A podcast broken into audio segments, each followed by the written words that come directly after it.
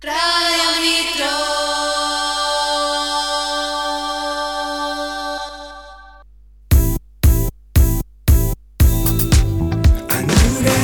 de Chamullos y Berretines, segunda temporada.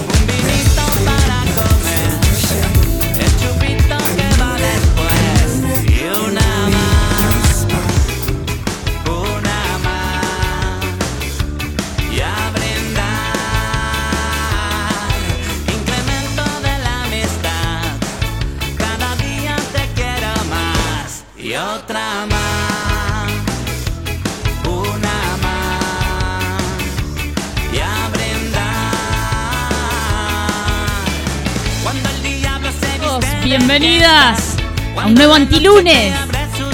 Y así arrancamos con todo, con este día gris y húmedo. Y acá sale el sol, porque este antilunes tiene toda, toda la onda que necesita este día fuera de tiempo. ¿Cómo andan, gente? Me gusta. Estoy, Buen ¿no? día, buen, buen, buen día, buen día, señora, hable bien. Buenas tardes, buenas noches. ¿Cómo Buenas andan? tardes. ¿Cómo andan bien? Excelente, Bien. excelente, con Mm. muchas ganas de esto, de, de radio, Para, de, el de tema charlar. es, ¿hay- ¿puede haber buena onda sin sol? Sí, Sí, sí, totalmente. obvio. Ok. Sí, tal sí, cual. Yo estoy maravillosamente bien. Hoy es un día genial sobre la Tierra, así que imagínatelo. Au. Imagínate la onda que tiene de decir es un día maravilloso en la Tierra. Imagínate. Todos los lunes en general igual son maravillosos sí. sobre la Tierra. ¿Vos por qué, Luchi, lo preguntás? No, porque vos- estás porque- ahí en duda con el día gris. No, lo que pasa que vos como dijiste, bueno, es un día eh, sin sol, gris, pero acá le ponemos sol y le ponemos buena onda. Porque la gente está hinchada a las pelotas en la calle. Pero Vos le notás que la humedad. llueve- es el primer día que llueve y hace como tres meses que no llueve. no, no, no. Lo que mata es la humedad. Ah, tenés razón. Y aparte es algo en que si hay sol, eh, nos vamos a estar quejando del sol. Vos sabés que dentro de cuatro meses, cinco meses, nos vamos a estar, seis meses nos vamos a estar quejando del calor. Claro. Eh, como hoy nos y vamos quejamos a del estar frío y vamos a empezar vamos frío estar- calor. Va a ser siempre lo mismo, va a ser siempre lo mismo. Vamos a estar con calor y, uh, ¿cuándo viene el frío? Y siempre vamos a estar, a estar así. Y otra cosa, A se puede estar de mala onda con sol.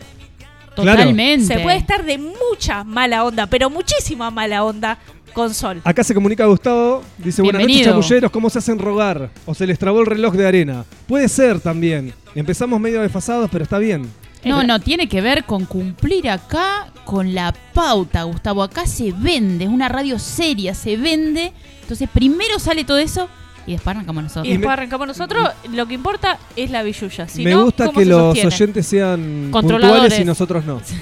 Claro, Totalmente. están esperando. Porque aparte es lindo cuando pones un programa de radio y empieza puntual. Claro. Es lindo, Es lindo. es lindo. Pero puede fallar. No sé si, no sé cuántas veces pasa. Hablando de Eh. momentos lindos.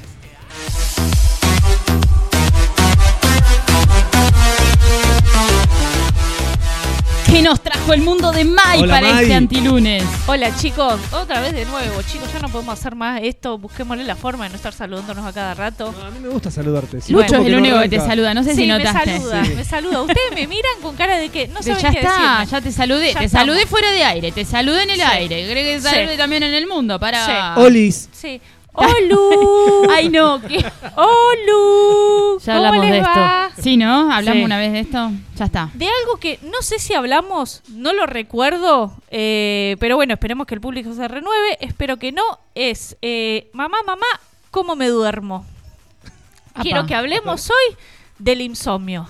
Upa, me Ah, gusta. me gusta. Oh, tremendo, tremendo, malévolo. Si hay gente mal, es, es el insomnio. Si hay un ser maligno, es el insomnio. Es el, el- que no te deja dormir, que no te lo permite, que te mete pensamientos, que te mete malas posturas y no te deja pegar un ojo. ¿Cómo hacer para dormir? ¿Hay Cor- que dormir? Cortázar tenía insomnio. Hay que dormir. Hay que dormir. Hay que dormir. Hay que sí, dormir. sí, sí. Sí. No, a mí, me- ¿Cortázar a mí- tenía insomnio? Cortázar tenía es insomnio. tenía insomnio, mira. Es un buen chisme. Sí, es un buen es chisme. un buen chisme. Lo estamos y escribía sus eh, parte de sus cosas, creo que en insomnio. A mí me sienta muy bien a veces el insomnio. Mirá. A mí me pega Más como el de las orto. 4 de la mañana. Sí, después al otro día te quiere matar, pero bueno. Pero en el momento pega bien. En Pero el pará, momento a pega Cortázar bien. le pegaba muy bien. Él escribía con, eh, en sus Y, momentos de... No sé, son momentos reveladores. Es un horario muy particular. ¿A vos qué te y pasa? vida de escritores, chicos. Claro. Pero Es el otra- insomnio también, aparte, es la, el inconsciente carcomiéndote. A ver, Si no te estás pudiendo Ah, dormir, verdad. hay algo ahí en la cabeza que te está haciendo resonar. Entonces, muchas veces Lo son bajás. grandes momentos de inspiración justamente por eso. Claro. Sí, o no te cansaste lo suficiente. Claro. También, Como que te levantaste y querés volver a dormir y decís, uy, la puta madre, tengo una enfermedad, tengo insomnio, no me puedo dormir. No, claro, y es de huevón. Y es de huevón. Claro, y es de no es lo huevón. mismo. Bueno, consejos. A ver. consejos. Irse a la cama y despertarse siempre a la misma hora. Eso es para consejos Ah, para tener para- insomnio o para no tener no, insomnio. para no tenerlo. Para No, tener es- insomnio Imposible. es irte a cualquier hora de la cama, levantarte a cualquier hora y dormir cuando se te antoje. Bien. Eso, ¿Vos eso decís puede que ser la eso otra puede parte. generar insomnio?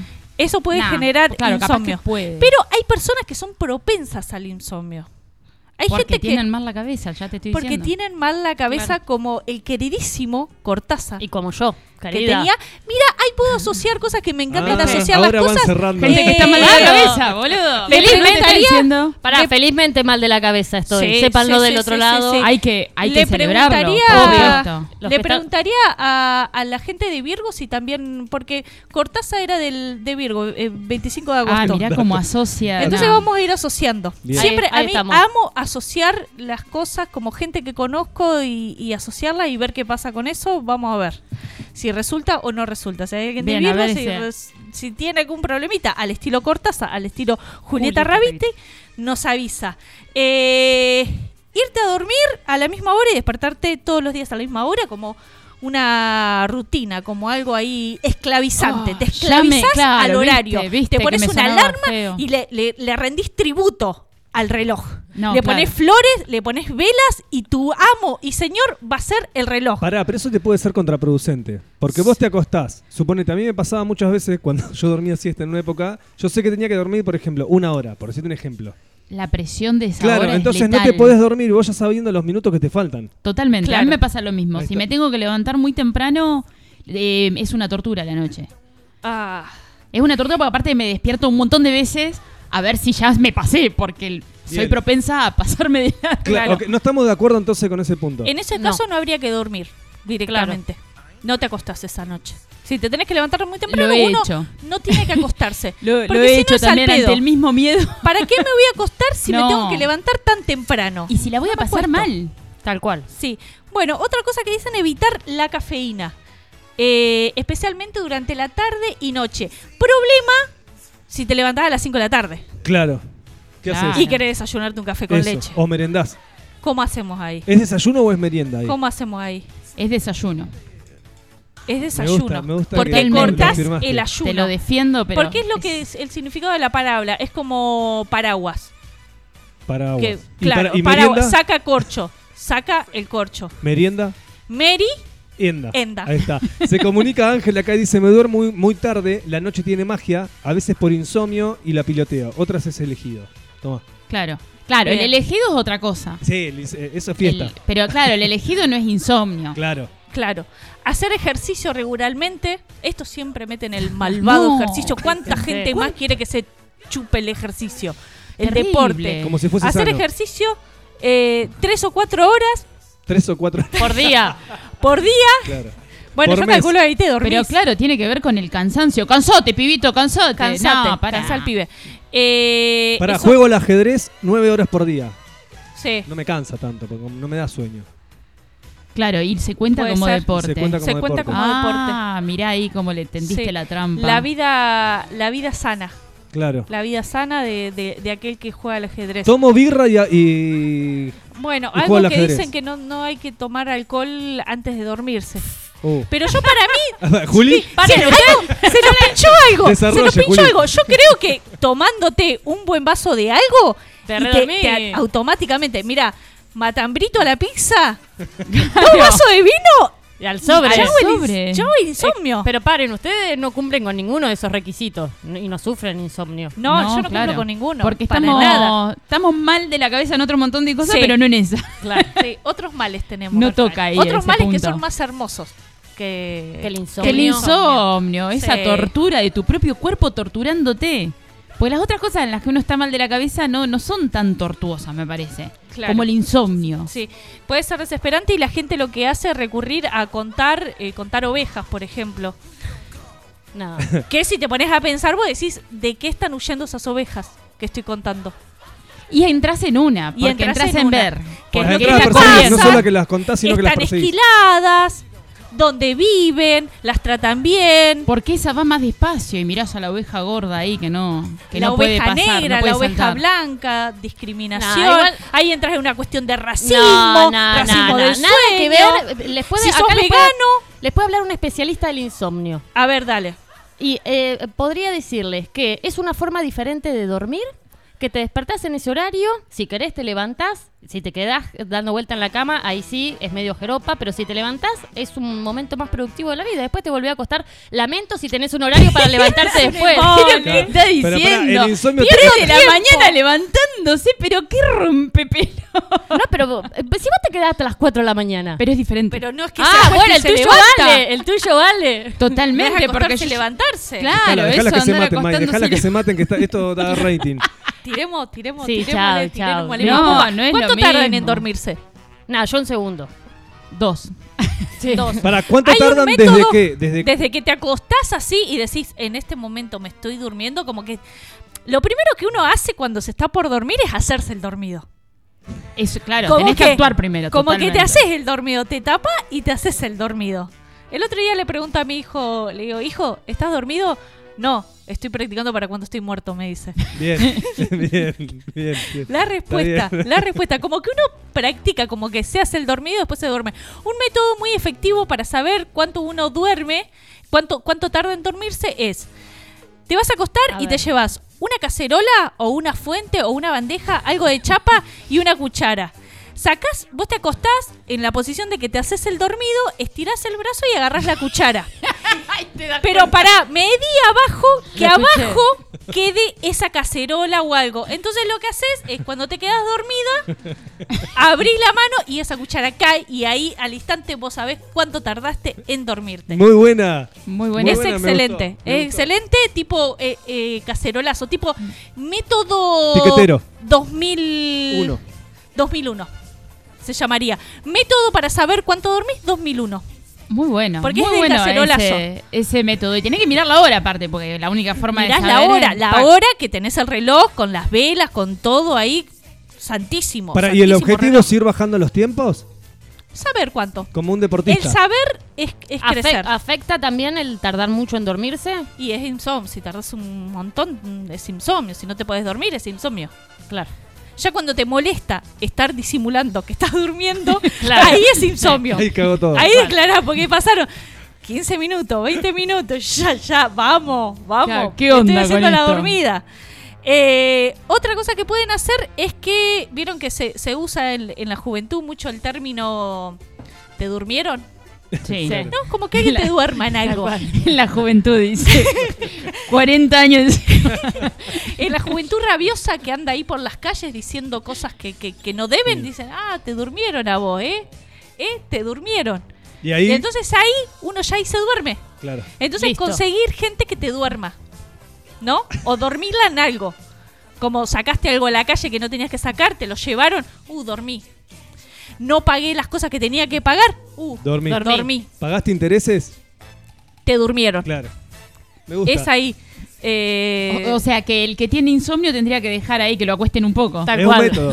que te acuestes. Pero para, El ese método es, de la cuando no. Sí. ese es cuando no te, su- no te resultan los otros puntos. No te resultaron los Claro. otros puntos que dijimos, como que dejes el, el café después de las 5 de la tarde, el ejercicio, si no te dio resultado todas esas cuestiones, ahí podés tranquilamente probar con esa. Que Como te último recurso, ojo, ojo, último recurso, no vayan de una al te durmieron porque No. te puede ser perjudicial, porque después viene el efecto rebote. Acá se conecta Gustavo y dice, escuchar un audio mío te duerme. Y es- debe, te- debe ser de los audios de 5 minutos que tienen que estar prohibidos. No, claro. Cuando- prohibidos los audios de 5 minutos. A mí me pasa con los audios largos, más que la duración del audio, es eh, la entonación. Si vos me mandás un audio de 10 minutos, pero No. le metés garra contándolo, No me molesta. No, el problema pero- es, ¿viste cuando la gente habla todo así? No te tiene ni un centro de ningún tipo de... Claro. pará, me estaba aburriendo porque... ¿Dónde están los ¿Dónde signos de exclamación? Claro, ¿dónde está ese énfasis? ¿Dónde te Sí. pasa la sangre, hermano? que igual no podés... audio de sí. 10 minutos es no, ya está, es. No, es difícil. ¿qué- tanto a mí el tiempo, otro día me tanto, pasó Lucho? escuchando un mensaje, un audio muy largo, Sí. que pensé que había perdido el teléfono. Empecé a buscar el teléfono Estoy y dije, escuchando la ¿dónde radio. está el teléfono? ¿Dónde está el Claro. teléfono? Estaba escuchando un audio. Claro. De lo largo que era, yo ya creí que no tenía teléfono. Ahí- Larguísimo. Ahí, con ese tipo de acciones nos damos cuenta que el insomnio no es el problema, pero otro, otro Claro. montón de... Bueno, pueden ser soluciones porque son cosas divertidas para que uno se, se contente durante, durante el día y se haga unos chascarrillos a sí mismo. Una maravilla. Entonces ya tienen ahí los ahí la consejos, palabra los chascarrillo. tips, chascarrillo. Los Chascarrillo. tips para dormirse y que no te duerman. Y que no, te sí, duerman. o, y o si te dejarte duerman, dormir. que, Que, sea te sirva. que sea consentido. Claro, y que te, claro, que te sirva. Voy a dejar que me duerman. Claro. Vos Ya no me saben. dormís a mí. Yo dejo que vos me duermas. Tal cual, Porque siempre. soy re astuta. Ponele. Y listo. Y listo. ya está. Eh, bueno, gente, Impresionante. que, que duerman bien esta noche, pero no ahora, porque esto No. sigue. Sigue desquiciadamente. Recuerden que no cambiamos el mundo, inventamos uno nuevo y seguimos inventándolo y seguimos, seguimos con más programa. Gracias, Mai. Seguimos, tal como dijo ella, 2494-644-643 para que te comuniques. Hoy nos acompaña y nos cuenta su historia.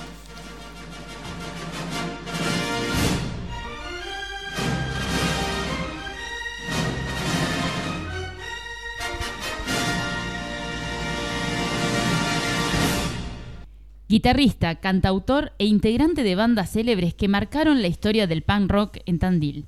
Brewmaster que deleita en un reconocido bar local, melómano y amiguero. Un pibe metedor y fiel a la música que supo combinar bien sus pasiones con lo laboral. Hoy, arrimando el chamullo radial, nos acompaña Alcides Pardo. Hola, Bienvenido. ¿qué tal? ¿Cómo están? ¿Qué Bien, flash? ¿vos? La Muy bien. presentación, che, bueno, yo digo, che, Che, ¿habrán, eh, che. ¿habrán visto algo antes de quién soy? ¿Qué onda? No la ¿Qué conozco. onda? ¿Cómo Yo ayer? nunca la vi. No, bueno, ve que pero investigaron muy bien. Genial. poderes, Hay una Buenísimo. habilidades, habilidades que uno tiene. Superpoderes. Eh, en sí, hace, ¿cuánto hace? Eh, 17 meses que te mandamos a seguir. Ah, Esto va con Sí. detective privado. Va, todo. detective Bueno, privado, genial. pilladura de teléfono. Tenían una producción. no la pegaron Con, toda. todo lo- con todos los invitados hacemos lo mismo. Imagínate, ¿eh? No sabés la de detective que tenemos en la calle. Nada, me mató y se le supo conjugar la música con el trabajo. Eh, ¿Quién le escribe eso? hermoso. ¿Está hablando con mi mamá, no? No, no. Ah, bueno. No. Ok. ¿Es así? ¿Eh? ¿Es así? Sí, la verdad que sí. Ah, bien. Entonces, eh, No lo digo bien. yo igual, cuando ando de rockero no digo que conjugo, pero en la realidad sigue así. Claro. Claro, uno tiene que dar otra imagen, ¿no? De que Sí. no. Pará, ¿Y todo el tiempo ¿Cómo es eso de conjugar? Y no, cuando tengo que dedicarme, porque justo no sabía que se iba a hablar de la parte de Brewmaster también. Claro, son dos cosas. Eh, no, cuando estoy. En- si querés que censuramos lo que vos digas. cuando Hacemos estoy- dos programas. Eso le digo la parte, Parte profesional. Cuando estoy en la parte profesional, que se llama. No, la verdad que no, nada que ver con, con la- cuando la parte rockero, pero. Es verdad que está muy determinada mi trabajo profesional, eh, puntualmente en eso, después de eso ya, gracias a Dios, ideológicamente, o cosas, soy totalmente libre. Claro, pudiste sentido. armarte ahí tu, Sí. tu, tu posibilidad de laburar libremente, que no es poca cosa. Exactamente. Y eso seguramente es lo que te da entonces la, la posibilidad de rockear después y el hacer... impulso para ser un rockero bárbaro y estar en, en esa que vos decís. ¿Cómo dijiste? Que me dijiste de los grupos está buenísimo. Eh, célebres bandas de la ciudad. de la ciudad. Es que venís como con mucha historia, ¿no? Con bandas que Sí. han marcado. Que, sí, es- que al- eso es verdad digo, también. Eso es verdad. Sí. Claro. Ahora vamos, vamos a hablar un poquito, pero primero te quiero preguntar con esto de que trajo Mai hoy en su mundo, el tema del insomnio. ¿Cómo te llevas con el insomnio? ¿Sufre insomnio, Alcides? Ni por casualidad. Para no, nada. No. muñequito, tac, te Ah, acostate a dormir. eh, Viste que, bueno, estuve escuchando todo lo que hablaron ustedes. Y cuando hablaban de medir el tiempo de que uno tarda en dormirse, yo lo mido todos los días. Porque pongo un disco y, y me acuerdo el otro día si me dormí en la primera canción, en la segunda, nunca lo tengo que dar vuelta, eso lo sé también. Eh, cuando termina el Claro, lado, o sea ¿viste? a la claro. tercera canción, pero casi toda mi vida me dormí escuchando música. Y, a la, y, el, y últimamente me estoy durmiendo en el primer tema. Así que ah, nada. o sea que al toque, sí, sí, Sí, bien La, la- Sí. la muñequita, ¿viste? Que uno apoya, cierra los ojos, ya sí. está. Sí. Y Seguirás después- los consejos al, al pie de la letra, seguramente. No, después otra cosa que me resalía de la vaina que a veces estaban hablando del insomnio y también está el noctambulismo, digamos, que justo yo Claro. tampoco Claro. soy noctámbulo. Eh, el noctambulismo, ponele, podría ser de una persona que se levanta a las 3, 4 de la tarde, se empieza a acomodar, tipo 9, ya a las 12 de la noche está pero a pleno y se dedica a toda su actividad y bueno, ese ya duerme. Sí, yo no duerme me- A las 7 de la mañana. A mí me pasa, yo no, no me levanto tan tarde, pero a mí la mañana me parte y soy más de que a la noche. Yo a, las- a las 12 de la noche me puedo haber levantado re temprano, a las 12 de la noche estoy Claro. fresca. Sí, ¿Viste? Es como empieza- un Se horario. empieza, se empieza a poner. Sí. Se empieza Claro. a poner, se empieza a poner la noche y cada vez se pone uno, uno está más despierto. Claro, bueno, a Más le pasaba también sí. esto de, De- de de- la noche, pero que no es lo mismo, tal cual, no es lo mismo que el insomnio. Claro. Pero Porque si vos, ahí- si vos te querés acostar a las 10 de la noche, ¿te dormís? Sí, seguro. Sí, sí, sí. Lo que pasa que nunca Desde me... los ocho años que no lo prueba. Claro, tal cual. No es algo que... que La última vez se portó mal y lo mandaron a dormir mandaron, temprano. sí, Después sí, nunca sí, más. sí. 10 y 10 de la noche. Bueno, hoy te vas temprano, 10 y 10 de la noche. Sí, sí, como que no, no sabría decirte.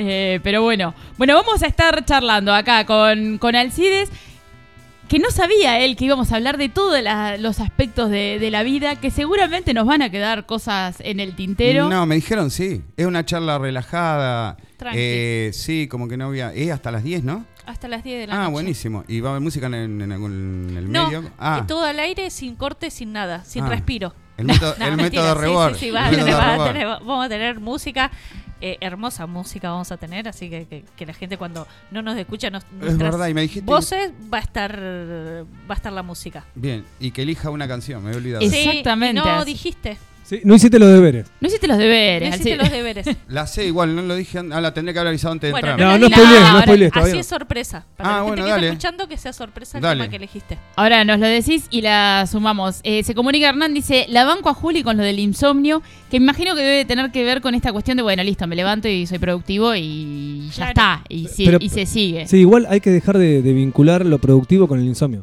Totalmente, yo estoy de acuerdo ahí con vos de que no, nada que ver. Estamos en contra. Hagamos otra brecha, otra, ¿cómo es? Otra, Otra grieta. grieta. Lo productivo es descansar. Claro. Porque Exacto. podés estar sin comer, podés estar sin tomar agua, pero no podés resistir tanto sin dormir. Exactamente. Arroba de chamullos y berretines, estamos así en Instagram, nos encontrás, nos podés mandar mensaje por ahí, comunicarte, seguir todo lo que tenemos. Hoy vamos a estar sorteando como cada lunes un litro de cerveza lucre, que ya te vamos a decir cómo, cómo hacer, y el teléfono de WhatsApp 2494 644 643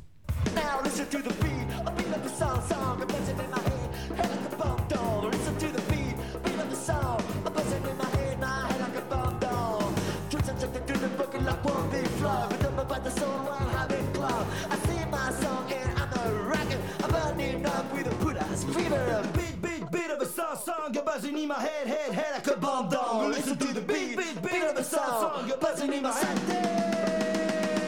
Tweets and tricks to do the boogie line. Tweets and tricks to do the boogie line. Tweets and tricks to do the boogie line. King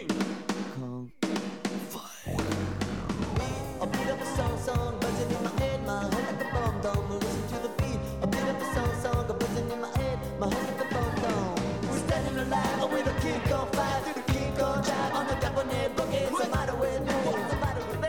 I'm playing like a shaking under the coconut tree. Beat, beat, beat of a song song buzzing in my head, my head like a bomb dome. Listen to the beat, beat, beat of a song song, buzzing in my head, head, head like a bomb turn the boogie like one big flop. Don't about the soul, one habit club. I sing my song and I'm a rocket, burning up with a good feel to the beat. A beat of a song buzzing in my head, head like a bomb dome. Listen to the beat, beat of a song song buzzing in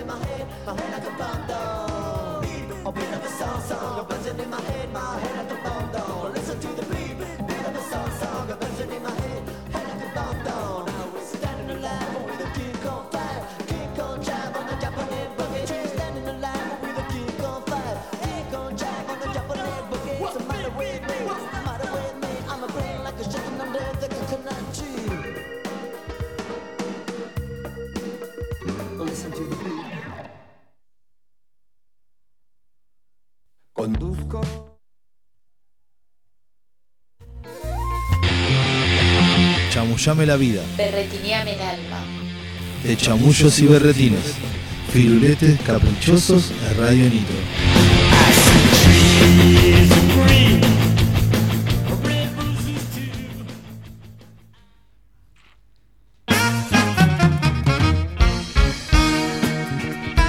Seguimos acá, puro chamullo. El otro día estuvimos, vamos a darle un saludo que estuvimos en el Club de la Quimera, Muy en bueno. la reinauguración del Salón Techado.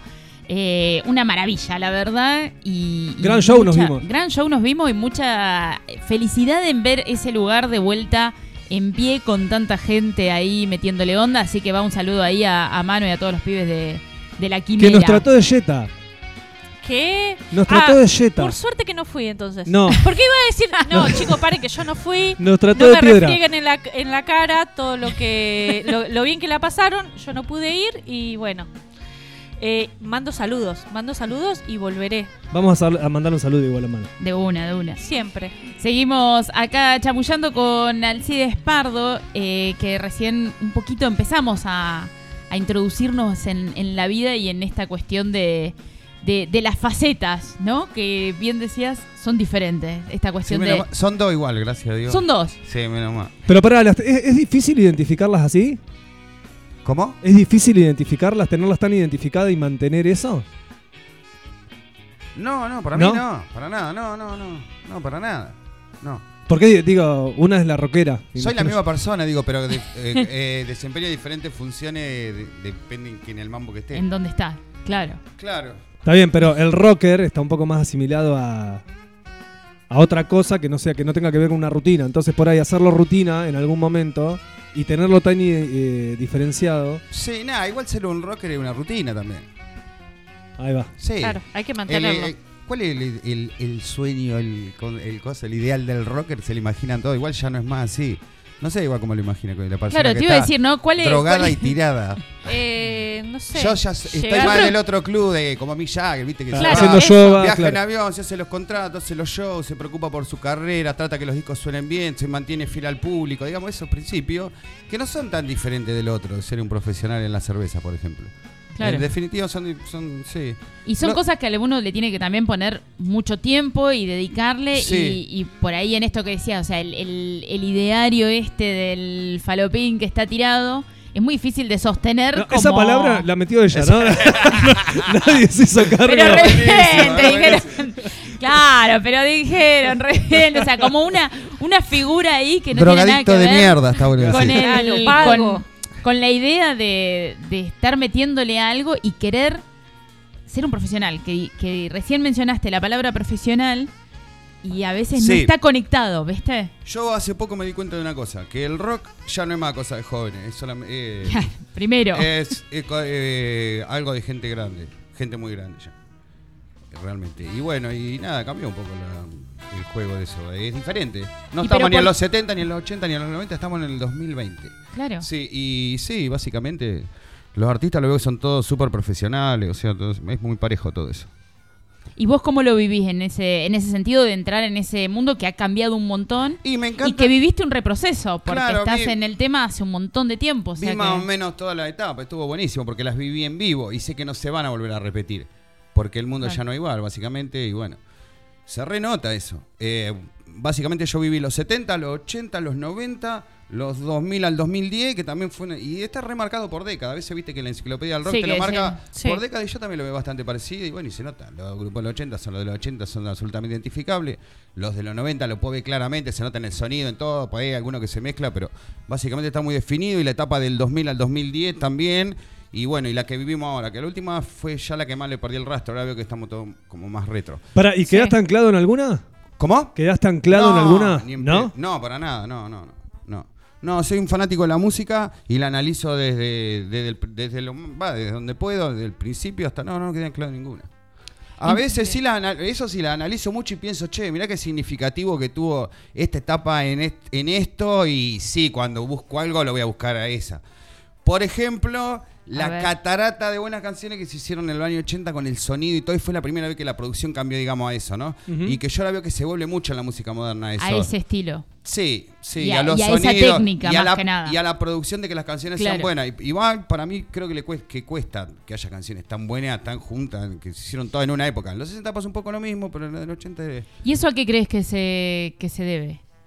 Al- no sé, un poco, bueno, no, no, súper profundo, pero primeramente de que la industria discográfica eh, y los estudios llegaron al punto máximo. Después a partir de ahí fue como Meseta que... y caída. de- Y hubo como una cosa porque también a partir de la llegada del internet, ya del- de la piratería que venía de la- del cassette, después fue la piratería del CD, del CD-ROM. Claro, desdibuja Ya- un poco toda esa producción. Ahí se bajó todo mucho. Claro. Y hoy por hoy, bueno, ya quedar el 10% de lo que era, digo, porque había plata básicamente y, y se podía hacer buenas cosas y los Claro, artistas se desarrollaban mucho más y aparte porque hacer un hit era nada, era hacerse millonario directamente. ¿Hablas eh, particularmente de acá de Argentina o algo No, más global? Acá en la Argentina pasó diferente. No, lo decía más que nada en el rock inglés y, y de Estados Unidos. No, acá en la Argentina, nada, estuvieron muy estoicamente a la altura de las circunstancias, pero nada, tratando de llevar el proceso. A, no les tocó tan hecho el camino. Lo tuvieron que hacer bastante. Básicamente estoy hablando de Soda Stereo, Miguel Mateo, si hablamos de los 80. Eh, nada, los enanitos verdes son. Nada, se lo tuvieron que hacer, lo hicieron igual. Musicalmente hicieron una música increíble, los discos están bastante bien grabados, pero bueno, el nivel realmente para mí que está riguroso el de los hits, esos que son famosos. Eh, Ajá. Qué sé yo, hay millones, Michael un Jackson, montón. todas esas producciones son tremendas. ¿Cómo, ¿Cómo llega la música a tu vida?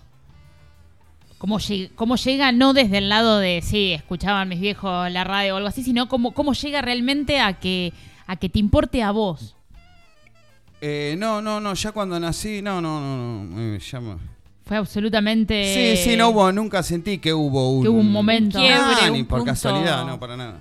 No, y aparte, a veces miro para atrás y yo me acuerdo que cuando era chico veía los grupos infantiles y yo me ponía como un poco loco y yo empezaba a soñar. Y cuando veía las películas, de- cuando yo era chico había muchas películas de, no sé, de circo, de cosas que había como un espectáculo y ya y yo quería estar ahí. Y ya eso es de, de- así de siempre.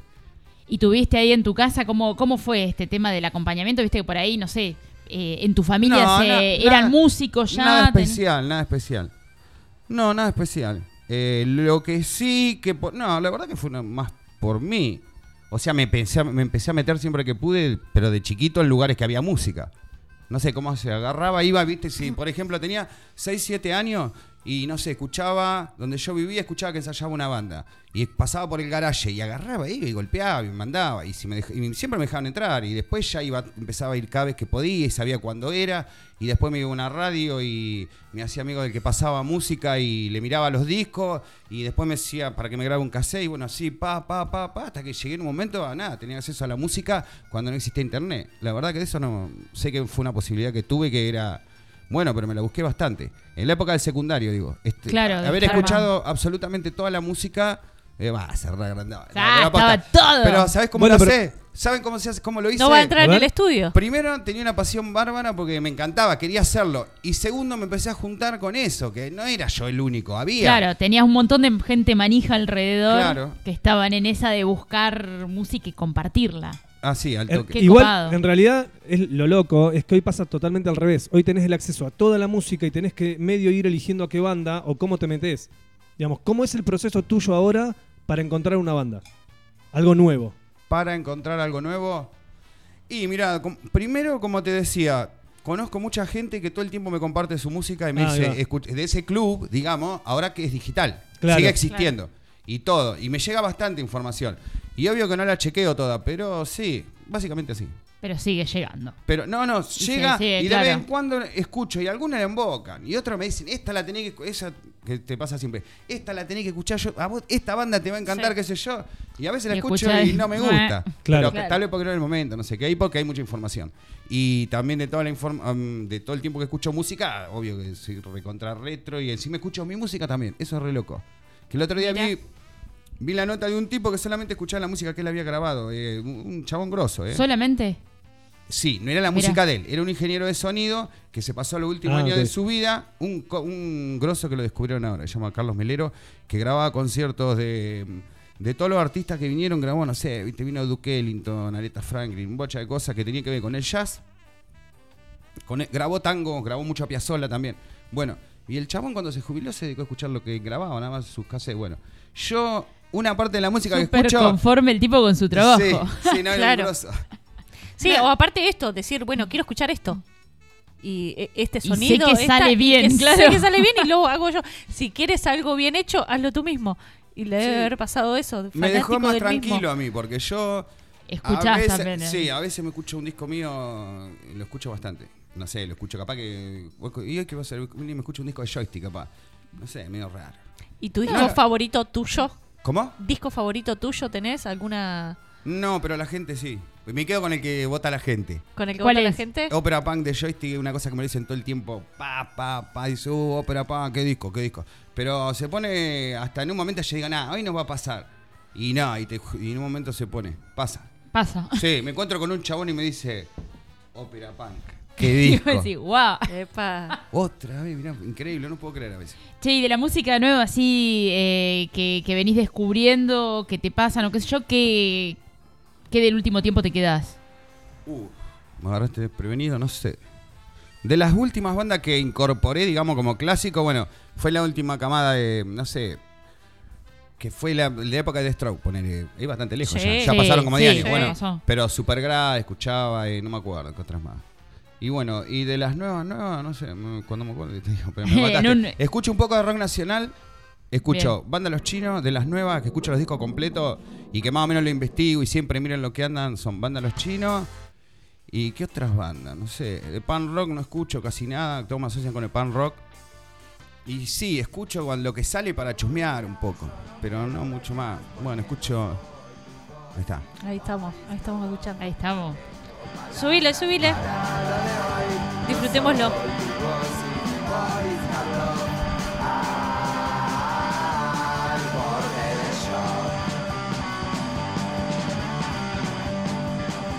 Se escucha lindo. Sí. ¿De qué año estamos hablando acá? De 2008. 2008. El primer disco de Joystick. Joystick grabó tres discos. Este fue el primero. Eh, nada, eso. Che, ¿en qué momento te subiste por primera vez a un escenario o que armaste una banda por primera vez? Porque una cosa, bueno, listo, estás, empezás a indagar, ¿no? Sí, Pero uno puede ser melómano y quedarse en escucho. Y otra Sí. es el, el activar y decir, bueno, pará, pará. No, en la... Yo, yo quiero tocar, o sea, así como decías de, de chico de mirar una banda y decir yo quiero estar ahí, a hacerlo. Ese paso. En la época que yo iba a la escuela, y que era la, la edad para empezar una banda, estaban de moda los Pericos, los Cadillac.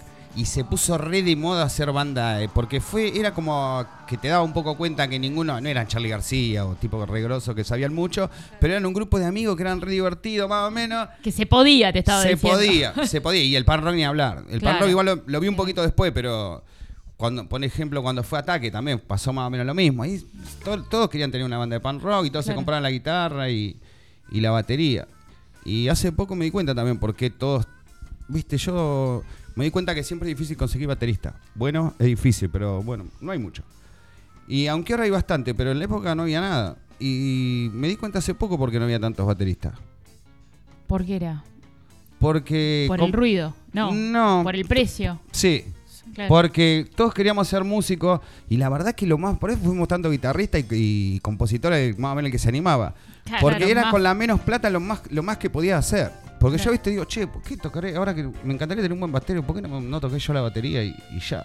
Me saco Claro, este fue en problema de realidad encima. una, Claro. una decisión en el momento no por la pasión a la guitarra, sino por el hecho de, de De la en- cercanía a la música, estar en una banda. De estar en una banda, sí. Ah, sí, sí, sí, sí, sí. Claro, o sea que podrías tranquilamente haber sido baterista. No, Tranquilamente. Es, es más dura la vida del baterista. Sí, sí. Porque como que el micrófono, la guitarra la guardan, la batería está La bate- armando. Mientras todos se fueron, terminaron, están bebiendo algo, charlando, el baterista está ahí desarmando. Y el tema de los llevarla. ensayos, vos estás en tu casa, en tu pieza, con una Claro. guitarra, ta, ta, ta, viste, jodés mínimamente. Ahora, la batería, Sí. toca, toca, toca, toca, toca, toca, toca. Sí, sí. Nah, Pará, tremendo. viste, Sí. tu vieja. Aparte tenés que ser de algo un poco atleta para ser baterista. El ritmo eh, te lleva mucho desgaste. Que usas todo el cuerpo, no es lo mismo piernita separada, el bajo abajo y la Otra- cabecita otra abajo y listo. exigencia. Claro, otra exigencia. O sea que pintó ahí comprar la guitarra. Yo no, ponele ahora que decía eso, yo no admiro, ahora me di cuenta, no tengo, no admiro guitarristas, nada. O- admiro compositores, sí, y, y bateristas también. Porque es Mirá. re difícil, sí. Porque Pero después es lo dura demás no, tengo ídolo No, para decir, claro. qué bueno toca la guitarra, puedes decir, che, mirá qué bueno, uh, lo que hice está buenísimo, nada más, pero no es mi ídolo, ni, Claro, ni no es. siquiera digo, uh, es el mejor guitarrista, ni lo pienso, nunca lo pensé. Y a veces, Claro. viste, veo que, que se- alguno capaz que dice, a veces me di cuenta que Papo, por ejemplo, tocaba re bien la guitarra, digo, ah, con razón, que es Papo, y que- porque escucho Claro. los temas y digo, che, qué bueno toca este chabón, la verdad que no hay otro que toca así la guitarra, como... Claro, le encontrás Pero, ahí, pero sí, tampoco como no. una admiración extra que, que por ahí sí se lleva el Pero baterista. A los bateros sí. Cuando veo un batero buena, se me caen las medias. La Sí, que aparte sí. queda atrás, están todos adelante y él queda atrás, en, en el escenario queda atrás. Hay, hay algo ahí que, que los bateristas Termina tienen siendo que... el de perfil más bajo sin quererlo. claro, Sí. el que lleva más peso, vamos, hagamos Tremendo. la reivindicación, el día de la reivindicación al baterista. Y después también, bueno, ya para cerrar del batero, que los bateros, bueno, he visto mejorar baterista, pero los bateros nuevos- eh, buenos son como medio talento innato. Claro, es ritmo. Cuando ya agarra... Claro. ya es toma- ritmo. Sí, es ritmo y el, el sonidito. A mí me gusta que, que suene lindo la batería, Claro. no que, que no que haga ruido, ¿viste? Que, Claro. Que, es- que no, no, que suene lindo, como una canción, como cuando suena en el estudio, eso. Sí, sí, que haga todo una. y una aparte de eso, ahí. que toque perfecto todo, y los golpes, toda la cosa. Cuando veo eso, digo, ah, qué bueno. Y Esto claro. es genial. Una obra de arte. ¿Conseguiste algún baterista así? Yo toqué con buenos bateros. Ahora eh, grabo con un batero que me gusta y es increíble, pero no vive acá. Y bueno, y si alguno está escuchando, estoy para mi banda. Yo soy Alce también. Que eh, nada, eh, como un alter ego, lo usé un poco en los discos. eh, pero bueno, después de Joystick ya la verdad que lo usé el nombre para no poner, no sé, digo ahora otra- poner otra vez nombre de banda, ya fue, me mando con Alcet, me la banco y que sea Bien. lo que sea. Pero tampoco es que soy un solista, que soy Alcet y después vienen mis músicos atrás. No, no, la verdad que. Alce y Querés los armar fundamentalistas de... No. Sí, no, no, necesito una banda y que la banda, nada, me ayude en, en todas las cuestiones. Bueno, eso. Y para eso estoy, o sea, en Alcet produje bastante, produje un video, cuatro canciones que ya edité y ahora voy, a- voy a editar dos canciones más eh, con un video. Producida por Luis, eh, ¿cómo se llama? Luis María Cabeza, un productor que me produjo toda esa etapa, digamos, que como mi etapa nueva. Después de Joystick hubo una cosa ahí, pasó, y ¿qué hacemos? Una banda nueva, bueno, las canciones siguen estando, bueno, vamos a seguir escribiéndola. Bueno, ahora vamos a empezar con esto. Y empecé, y es re difícil, eh, fue tan difícil como cuando empecé la primera vez, que todavía era más difícil, porque había que comprar los instrumentos, lo que hablábamos hoy. Claro, quiero Sí. ir ahí primero, porque ahora, ahora Bueno, nos vamos a meter a ver dale. cómo Porque llega nos Alcet, fuimos de ese porque lugar. nos fuimos, nos, fuimos. de ese lugar, lo Sí, sí. esquivamos. Esto de cómo, cómo fue ese, esa primer guitarra, eh, o si fue, si fue la guitarra, por lo que decimos, entiendo que sí, Sí, que te llevó a decir, bueno, dale, armemos, armemos la banda. O sea, ¿cómo, cómo fue ese proceso? ¿Qué banda fue? ¿Salió a la luz esa banda? O... No, la primera banda que toqué fue increíble. La primera banda que toqué fue increíble lo que le pasa a cualquier pibe. Primero que era una época que no había banda de jóvenes. O sea, pasaba eso que te digo. Existían los Cadillacs, los Pericos, Ataque 77 recién estaba empezando. Y acá en Tandil no había banda de jóvenes, no había. Hubo- justo fue el recambio. Las bandas, de- las bandas que existían eran ya de gente grande. Era la banda de Sargento Pepper, eh, Ajenjo. Eh, había habido una camada antes del medio ochentosa, pero en ese momento no estaba tocando, ya se había disuelto. Y bueno, y ahí empezó como una nueva generación que fue realmente la- ya la que escuchaba Ramones, ya no escuchaban los Beatles, ya, ta- ya los Claro, Ramones ya existían. otra. Bueno, fue toda esa camada, que ahí salió Catarro Vandálico, después, después eso se pasó un poco al punk.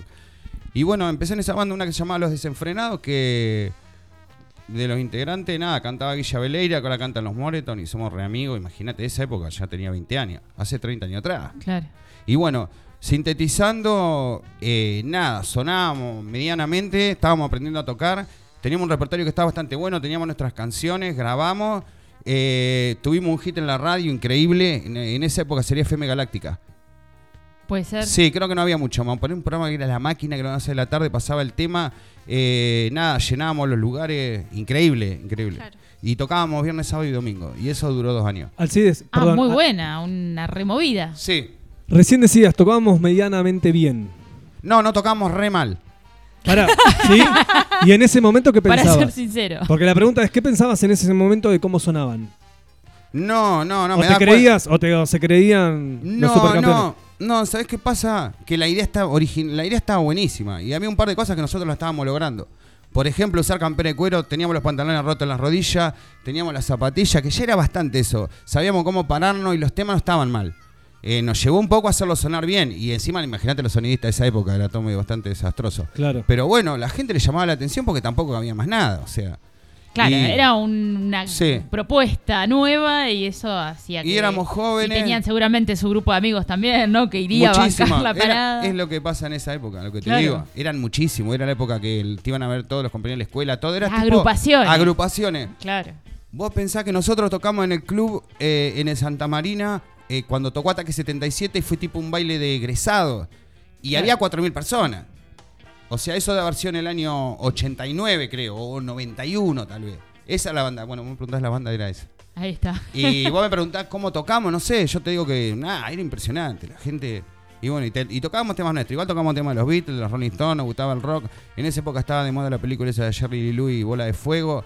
Y La Bamba, y tocaba muchos rock and rolls tipo Elvis, tipo ese estilo. Había un buen mixture ahí como para llamar la atención también, ¿no? Sí. De la época. La verdad que tenía todo la banda. Tenía un batero bastante bueno también para la época. Sí. Y bueno, y después nada, duró dos años y eh, no sé eh, dónde seguimos. No, me No, quiero- no, y después eso, o sea, seguiste, seguiste siempre conectado a la, a la música de una u otra manera, siempre con banda o tuviste en algún momento, nada, un gusto por la música, pero no, no estar activo en ese, en ese ámbito. No, no me acuerdo. Por ahí más cercano ahora, esta última época, después de Joystick tuve un poco, que se me fueron un poquito las ganas, pero duró re poco. Igual de ir a tocar, y ahora tampoco tengo tantas ganas de, de salir a tocar como cuando era chico. Cuando, En esa época nosotros podíamos tocar, me acuerdo que tocamos viernes, sábado y domingo. Eh, había todo un circuito que está buenísimo, si querés te lo cuento. A ver, era, dale. Era, eh, los, los, los viernes se tocaba en los pubs, tipo, y ¿sabes cuántos pubs había? Dos, uno se llamaba Hunter Pub, que ahora hay uno que se llama Hunter, Ay, pero no sí, se llama pero Hunter no Pub. es el mismo. Este quedaba en Alem y Pinto. Y bueno, ahí se tocaba los viernes. Los sábados tocábamos en los bailes de. en unos bailes que tocábamos con un grupo llamado Liberación, que nos llevaban en un colectivo a tocar a los bailes de campo que le decían. Sí. Que eran en Vela, Gardey, Barker, Juárez, eh, y algunos otros, unos pueblos llaman de la Canal. Sí. O, bueno. Ahí, más- la vueltita. esa vueltita, que era un promotor y ese nos, no- nos daba trabajo todos los sábados. No, perdón, sí, los sábados, pero a veces alternamos. A veces tocábamos en los boliches, que había un boliche llamado Estudio 51 y no había muchos más. ¿Pero qué hacían giras así salían de un pueblo, se iban a otro o No. siempre distintos? No, el viernes tocábamos acá. El sábado a la tarde, seguro que tocábamos en un boliche que podía ser Woody o básicamente eran esos dos, Woody o, Claro. o Estudio 51 o alguna cosa que había, pues no había ni siquiera muchos festivales. Y, y después estaba esta, esta movida que nos llevan con Liberación, eh, esa, que salíamos en el colectivo. No, salíamos Claro. y volvíamos. Salían los colectivos del Bartito, tres colectivos, cargados de gente, más los dos grupos que tocaban. Con los instrumentos llegábamos a un club, armamos el sonido cuando llegaba la gente. La gente no sé qué hacía en ese momento, sentada como en mesa, no sé qué, y bueno, y empezaba todo. Y después Se armaba, claro, se armaba con todo. y volvíamos los tres colectivos con toda la gente y se quedaban acá en el bartito y ya estaban abiertos lugares como el Ideal o estaba el Cisne, el Ideal, el Grill Argentino, todos esos lugares estaban abiertos. ¿no? Y la gente a veces, algunos nos quedábamos Terminaban ahí. y se quedaban ahí. Sí, nos quedábamos ahí, tipo desayuno, algunos se iban tomando Porque vino. se hacía Eso, claro, eso una te iba a preguntar, ¿el de- desayuno era café con leche o whisky? De- le- no, vino en jarra. Claro. Días y días habría también, ¿no? Qué manera de desayunar. ¿Qué, qué época linda. ¿Cómo, cómo ves ahí el, el contraste con esta época? Habla, yendo no al proceso, sino puntualmente a esa época. Los 80, Sí. 2020. Esa fue el final, eso fue a final de los Finales 80. de los principio- 80, Finales del principio de 80. los- Sí. del 90. A mediados del 95 la cosa fue totalmente diferente. Era, ya era, era como se dice ahora, picante. Nosotros ya éramos un poco más grandes y ya estábamos, nada. Eh, estábamos experimentando con todo y un poco nos la creíamos y un poco ya sabíamos tocar y ya habíamos compuesto canciones, empezamos a grabar. No sé, todo ese proceso. Te dura Claro. después- ¿Con qué dura- banda en ese momento? eh, ahí ya pasa a los coleguitas directamente. Hubo un proceso ahí de los desenfrenados, eh, que era como re inocente los desenfrenados. Ya la- las madres, viste, entre- se hablaban entre, era como, ya los coleguitas, no, los coleguitas ya era que Ya estaban sueltos, ya habían cumplido más de 18. los ya padres fue. no le podían ni contar que tocaba en esa banda, el público era... sí, era todo, estaba todo bastante heavy. Algunos, no sé, viste, en, en mi época, aunque te parezca mentira, había pibes que, que capaz que se iban de una banda porque los padres no lo dejaban tocar en la banda. Claro. Eh, Claro. Antes de los 20. Pará, ¿Y ponele. tenían razón los padres? Y sí, pero. Lo bien que hacían. Lo bien que hacían. No, perdón, perdón. Los padres no tenían razón porque al pibe no le hizo No. bien. El pibe se quedó re trastornado, peor todavía, y no tocó en la banda. Pero Peor. claro, ¿cómo le vas a, a- No, a nosotros prohibir? hacíamos lo mismo, pero por lo menos estábamos en la banda, que siempre es divertido. Y que por lo menos te pone un objetivo también. Sí. Digo, si, si lo- los miedos que seguramente están relacionados con que un pibe no esté en una banda, eso tiene que ver con fantasmas que, que van a estar en otro lado también. O sea, No, que peor, por lo menos sí. dejale que tenga un proyecto de vida. Aunque Sí. sea, aunque sea a corto plazo, ¿viste? Porque por ahí termina ahí. Bueno, déjale que lo viva. Pero no, yéndome ya no, no a esa parte más, más heavy de ustedes también armados, en donde ya me imagino que, que cuando estaban ahí- ahí, que decías, ya nos las creíamos un poco, no te ibas a subir al colectivo a que te lleven a armar el, el sonido así al, al- al baile de campo. Eh, pero yo me voy a esa época y a esta, en el contraste. ¿Qué, qué te copa o qué, qué ves que, que hubiese estado bueno que siga estando? ¿No? Que hoy, hoy me parece, digo, nombraste muy pocos espacios. Hoy hay un montón de lugares, Sí. hay un montón de movidas, hay un montón de bandas, pero seguramente hay un montón de cositas de color que tenía esa, e- esa otra época que quizás estaba buena, no sé. Sí, puede ser. No, no sé, no sé. Eran No. otras. No, no. El entorno era, era todo bastante heavy. No sé por qué siempre me enfoco y lo digo. Pero el entorno, después de, de lo que te digo que pasó después. eh, no, me parece genial esta época. La verdad que no tengo nada que decir y me encanta lo que pasó que le pegaron una patada en el culo al rock con el trap y, ya hace bastante tiempo que entiendo el trap y de qué se trata y todo y que la música está cambiando y todavía la gente se, ah, está como en una discusión como diciendo si está bien, si está mal, Ay, si es pero culto, porque se está, sí, sí, sí, porque es la discusión Le de, están de siempre de que hay algo nuevo. Claro, están, están marcando, digamos, que, que está bien que está pasando eso porque está pasando la discusión que Claro. pasa cuando pasa eso. Tal cual, cuando hay ruptura. Cuando hay ruptura, sí. Está Eh, ¿Qué más? Eh, ¿De esta época? No, después de esta época, qué sé yo, lo buenísimo, eh, que todo el mundo tiene instrumentos buenos, que ya, ya conocimos los instrumentos, los estudios Claro. están buenos, la calidad en general es buena, los músicos eh, son buenos. Eh, ahora los pibes saben tocar. Los- eh, cualquier músico de cualquier banda que va a ver, todos saben tocar. Claro. Eh, en, en esa época que yo te digo, había muchos pibes que no sabían tocar. Estaban ahí, más o menos intentaban tocar, pero no sabían tocar. Claro, pero se mandaban de una a la, Sí. a la banda y aprendemos todos juntos. Otra De cosa. una. Había un y poco de después, actitud. no, y sí, rescate una cosa de antes que el otro día me di cuenta cuál A era. ver, dale, dale. A ver, Que los músicos de rock eran rockeros. claro. Ah. Y los músicos ahora que tocan rock, no, no, lo digo como de buena onda, pero no son rockeros. No todos son rockeros. Otros son No todos son, claro, al menos no músicos. todos. Son músicos, pero no tuvieron actitud de rockero. Y decir, ¿y cuál es la diferencia? Y la diferencia que yo veo que es ser rockero, que básicamente un rockero se fue más de una vez del lugar que tocó eh, por poco que lo sacaron a patada de los dueños del boliche, cosas así. Parece un- como un poco negativo, qué sé yo, bueno, pero es algo que, que yo observo. Claro, pero y que eso- tiene que ver con la actitud de. Y de ahora la veo banda. que está todo como re bien, ¿viste? Claro. Eh, ahora el, el músico lo moderados. Sí, sí, Rockeros sí. moderados. Bueno, pero ahí es donde me parece que volvemos a la parte del principio en donde vos decías, bueno, cambió el concepto porque ya no está esa idea del rockero, sino que hay una, Claro. hay una instancia más de, de profesionalización detrás de eso, en donde no, no me voy a ir y que me pateen y que después me cierren la puerta, No. sino, no, espero tranqui, de última, si tengo un intercambio de palabras, lo, lo mencionaré, me reuniré después. Lo que pasa que pasa lo siguiente, en lo negativo que yo remarco. Me doy cuenta de que los hechos que sucedieron en esas circunstancias, la gente son absolutamente inolvidables. Porque lo veo todo el tiempo con la gente que me encuentro de esa época. Claro. Dice, ¿vos te acordás en el ¿Te show que subió uno al escenario y le partió la botella en la cabeza a uno? No se le olvidó nadie de todas las personas que estaban. Y bueno, qué sé yo. Y eso es bastante rockero, en cierta forma del- de cómo yo entiendo el rock. De cómo se- los clubes que se gestó, con la banda que estaban buenísimos, qué sé yo. Era básicamente eso. No era cuatro pibes que se juntaron y fueron eh, todo organizado en su auto, estacionaron el auto, pusieron la tarjeta, bajaron los instrumentos, pusieron, estaba todo bien, fue la gente, pagó la entrada, dijeron qué bueno, uy, qué bueno, se saludó entre los músicos, todos se volvieron a la casa.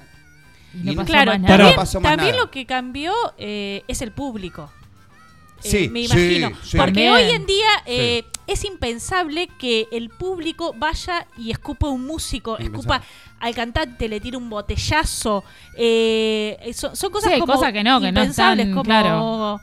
Que no sé si estaba bien o mal, o está bien o mal, No, pero está antes era mal, medio, mal. era Claro. una Pero batalla eso- campal Está- en que los músicos estaban tocando y la gente tiraba cosas y era descontrol desde arriba del escenario, descontrol desde abajo, era todo un poco más descontrolado, creo que era algo como que no se sabía qué hacer, también se venía de una época de mucha represión Claro. eh, social y, Sí. y esas cosas Ahí es donde está también estallan el Donde cambio se del liberó. contexto. y a veces estallan y estallan de, de mala manera. No, decía, preguntaba, digo, ¿eh, ¿no es un toque de nostalgia eso?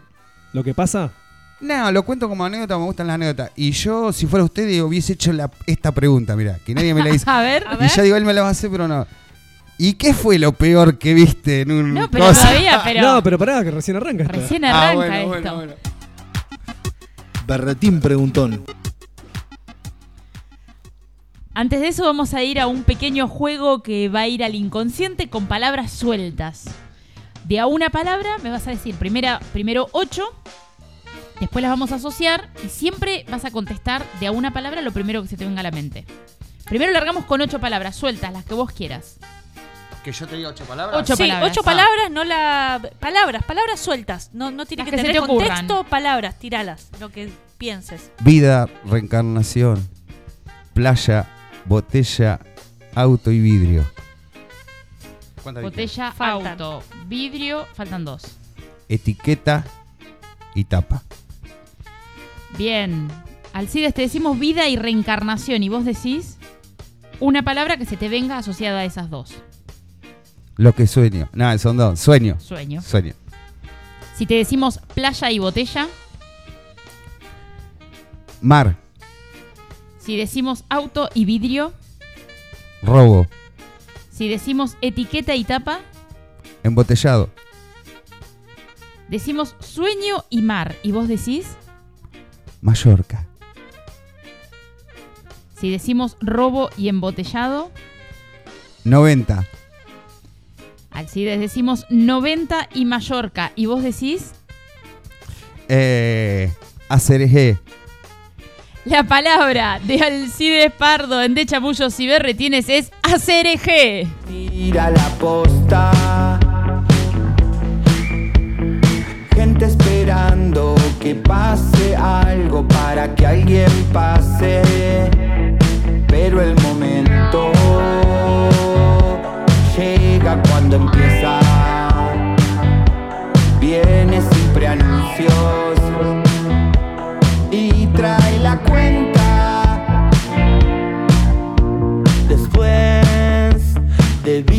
Banco del karma.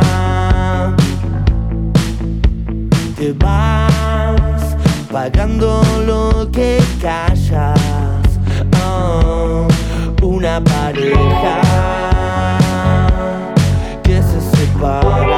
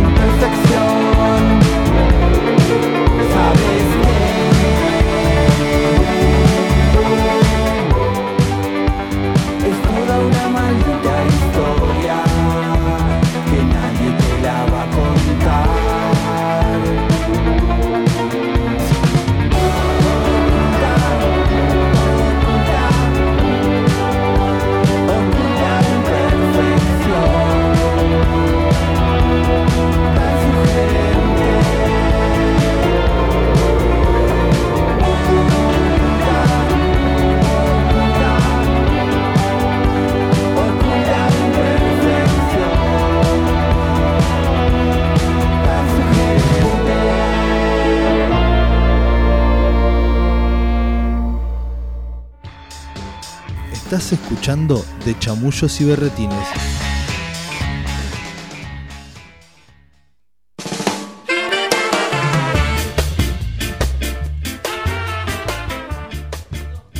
Cuatro, cinco- ¿Se escuchó? No, casi. el 2494. yo te 2494-644-643, el teléfono de WhatsApp para que te comuniques, para que mandes tu mensaje acá a la radio, a Radio Nitro. Seguí la radio en todas las plataformas, ¿eh? arroba Radio Nitro Tandil, en Instagram, en Facebook, en YouTube. Y, y aparte está no solamente la aplicación para bajar, sino que aparte en Spotify podés encontrar lo mejor de Radio Nitro y están nuestros programas subidos ahí, los buscas por fecha. Toda la segunda temporada está ahí. Estamos re- ¿Estabas diciendo que había un mensaje? No, no, no, no. No, que estamos Ah. recancheros. Que estamos... En, en Radio Nitro. Así que metele. Arroba de chamullos y berretines en, Instagram, así nos encontrás. Y seguimos acá puro chamullo con Alcides Pardo. Hoy nos está acompañando, estamos hablando de, música, del recorrido que, ha hecho. Y recién estuvimos con nuestro berretín preguntón y tu palabra fue acerejé. ¿Qué te viene a la cabeza o qué, implica la palabra acerejé? ¿La cómo eran las dos anteriores? Mallorca y 90. Ah, no sé, me imaginé que la, la azúcar morena en en Mallorca en los 90 al palo con eso. En un festival lo comía. En un- Pa- eh, ¿Cómo se llama Pandora? Que se... Sí, en Pandora, ¿hay un grupo que se llama Pandora? Sí, me parece que sí, El que ¿no? O era. No, el que canta... había un- Uh, se me hizo un... Yo soy malísima ¿eh? con los nombres. Bueno, y la azúcar moreno. Y ahí. Sí, esta, esta música. Me parece genial. Que tiene todo el bailecito. No, me quedé tratando de, de acordarme De la ver el canción. de- El de, Pandora. Te salió Mallorca. Eh, ¿Estuviste Sí. en Mallorca? Sí. En Y- uno de los lugares así. ¿Por qué, ¿Por qué salió ahí Mallorca? ¿Por qué salió Mallorca? Sí, no sé. A ver. El- digo, la, lo Quedó dijiste vos.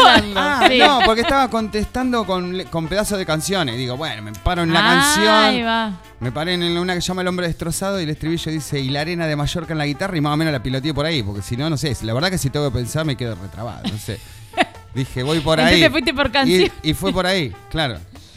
Y en Mallorca estuviste, pero vacaciones o... Sí, no, de vacaciones. ¿En Tandil viviste siempre? Sí.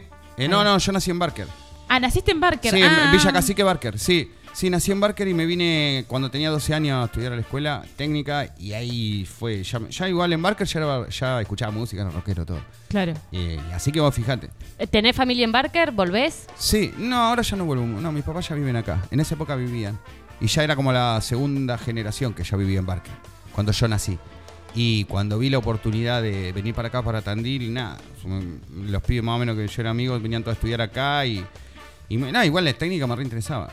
Y nada, fue el mejor caldo de cultivo de cosas de eso, ¿viste? Cuando te cuentan esa historia. esa claro. Sí. historia que la escuché mil veces, que se conocieron en el pasillo de la escuela y uno le pasó el casé al otro, es totalmente cierto. Claro. Yo me acuerdo clarito cuando escuché ese disco Regata de Blanc de The Police que tiene el tema Uf. Mesa Battle que me prestó un chabón que conocí, me hice amigo, me prestó y yo sabía que tenía los tres cassettes de The Police y me acuerdo que me prestó ese y me dijo, bueno, la semana que viene si me- cuando me lo traigas te presto si querés el, el, el otro, Senyata Mondata. Y nada, y así, bueno, me fue prestando, prestando, prestando, prestando y me aparte esa época del cassette que eso, si te lo prestaban unos días, lo gastabas. Porque Sí. tenías que escucharlo y escucharlo y escucharlo y sabía que era lado A, lado B, lado A, lado B. Así. Y lo copiaba, si no. Y grababas en- copiaba. tal cual, o grababas. Sí, sí, sí. Tenías el rec. Sí, y- pero al principio, al principio no, los doble caseteros salieron un poco después. Claro. Y es, ¿Qué temón este? A mí me lleva a mi Qué infancia directo. Total. Sí. Y en la escuela éramos, todos queríamos tener, el- acá todos queríamos ser de grupo y na- nadie sabía tocar. Y todos sab- teníamos, ya empezamos con el look. Ya nos empezamos con eso que te cuento, ¿viste? La remera rayada. La remerita, claro. Nos cortábamos el pelo nosotros y me acuerdo que íbamos al centro y parecíamos un grupo, ¿viste? Y ya cada uno decía qué instrumento tocaba. Todo era todo mentira, no sabíamos ni tocar, ni teníamos los instrumentos, nada. Y nos parábamos en una esquina capaz y nos quedábamos ahí un rato, ¿viste? Y decía, ¿qué hacen acá? Capaz con sobre todo, ¿viste? Los pelos así. Y decía, no, porque estamos ahora estamos formando el grupo. Ahora vamos a cosas. Bueno, pero, pero lo lograste. Digo, porque podría haber quedado frustrado, porque es algo que, que Sí. a Sí, muchos y en dicen, yo mentira". quiero ser músico y el músico. ¿Y cómo Sí. lo ves hoy en día? Digo, te, te- te- te pusiste a estudiar guitarra, te, Me mejoré bastante, sí. te Sí. mejoraste bastante. Sí, veo que lo hicieron todo igual. eh, los músicos. Eh, o sea, primero hace como de primer instinto, como se puede, qué sé yo, pero hay algo que está buenísimo, que sobresale, que es, eh, nada, la autenticidad, o lo- si las canciones están buenas, o el estilo que hace, si tiene un poco de onda, no digo por mí, digo por el, por el grupo, cómo Claro. se forma esa química que se forma, que la gente la va a ver, qué sé yo, y va, y va, y va, y en un momento son- empezaba a madurar y decir, che, loco. Eh, bueno, aprendemos a tocar y empezamos a. Y se empieza a hacer algo, claro, Sí. real. Sí, que ya venís tocando bastante bien porque, nada, ya capaz que venís 5, 10 años de carrera y, y, y estás tocando. Igual ahora tocan todo resarpado, me parece a mí. Los músicos que voy a ver ahora. Así de, te, eh, te escucho hablar y, y cuando nombrás como que hay una cuestión estética también en las bandas, Sí. eh, me llama un poco la atención. Digo, ¿compraste bandas por las cuestiones estéticas que después no te gustaron? No, pero sí, absolutamente nunca, nunca me gustaría una banda de una persona que no confío, me inspira confianza, no me gusta su look. O, o su corte de pelo o algo. Las Bien. bandas que me gustan, lo amo a todos los chabones. Sé que son buenas personas. Me gustan cuando fueron jóvenes, tuvieron, que siempre tuvieron onda, que siempre le pusieron a algo para transgredir, transgredir. Realmente sé que hay unos cuantos hijos de puta Bueno, pero pará, sueltos. pero vos decían, hoy, hoy decías que, por ejemplo, escuchabas una guitarra y decís, ah, este es Papo, por eso gustó tanto, qué sé yo, pero a la vez no, no terminabas escuchando o consumiendo a Papo desde el lado del violero magnífico. No, jamás, no, ni loco. No, ni loco. No, no, ¿Y no, está no. bueno ese, ese- ese condicionamiento? O sea, ¿por qué, por qué conozco a Papo? A mí me encanta, me, me encanta Riff. Que un- Y Riff, ahí, Riff claro. es un grupo, Riff son cuatro chavales. Son Michelle, Vitico, son de, como de ciencia ficción, son increíbles. El look que tenía Riff en esa época era increíble. Yo vi a Riff en el 87, me parece, no, no sé lo que, era una cosa que era de otro planeta. Los chabones tenían cadena, campera de cuero, no sé lo que era increíble. Claro. Y más toda la historia que se conoce. Bueno, por eso conozco a Papo. No conozco a Papo porque. Bueno, Papo Blues sabía que existía y todo, pero no, por, no sé por qué se conoce a Papo. ¿Por qué, lo- por qué lo conocen ¿Quién es a Papo? Papo? No, no sé. A mí como que me, son cosas, viste, que te llega de alguno Sí. que le gusta un montón, pero tampoco es algo que Ah. haya consumido que me ponga a escuchar papo. No. No. Che, te cambio un poco el tema, en realidad siempre hablando un poco de música. Sí. Me imagino yo, o eh, en la época mía por lo menos, era el, el desembarco era en Buenos Aires. Era, ahí te mostraba un poco el... Sí. Yo viví esa época en el 2000. ¿Sí? Sí, ¿Fuiste no. para allá? ¿Fueron? Sí, mucha, mucha gente que conozco y que compañeros se jugaron la vida eh, para- por ese proyecto. ¿Y? Y ¿Vos no te la jugaste? No, básicamente eh, lo, lo viví, pero no me fui nunca a vivir a Buenos Aires, porque estaba, lo podía hacer, sentía que lo podía hacer desde acá. Igual en un momento se me terminó un poco la mecha y nada. eh, creo que pasó en un momento. Yo toqué bastante en Buenos Aires, gracias a, A Sup- las bandas. a que- Super Excellent y a los toboganes a Marte. Claro. claro. Fue mi experiencia a través de ellos. Y con eso más o menos me alcanzó. No, no era tampoco el Ya está, no te- no es el me sueño irse. Buenos Aires. Me gustaba más la música. Sí, rescataba mucho eso. Tampoco perseguimos el sueño de ser estrella de rock. Pero lo perseguimos de verdad, ¿no? Que flasheamos, qué cosa. No, fuimos al punto a ver si lo podíamos lograr. Yo siento que lo hicimos en ese momento. Y bueno, y después cuando no pasa un poco, y después se te pasa un, pozo- un poco la juventud, y ya vienen otras cosas, y ahí me tranquilicé bastante y ahora tengo el momento pleno que disfruto de la música, y la verdad que la carrera o ir a tocar a Buenos Aires, esas cosas, están buenísimas y todo, y, y, sí van a pasar, pero pasan desde otro punto.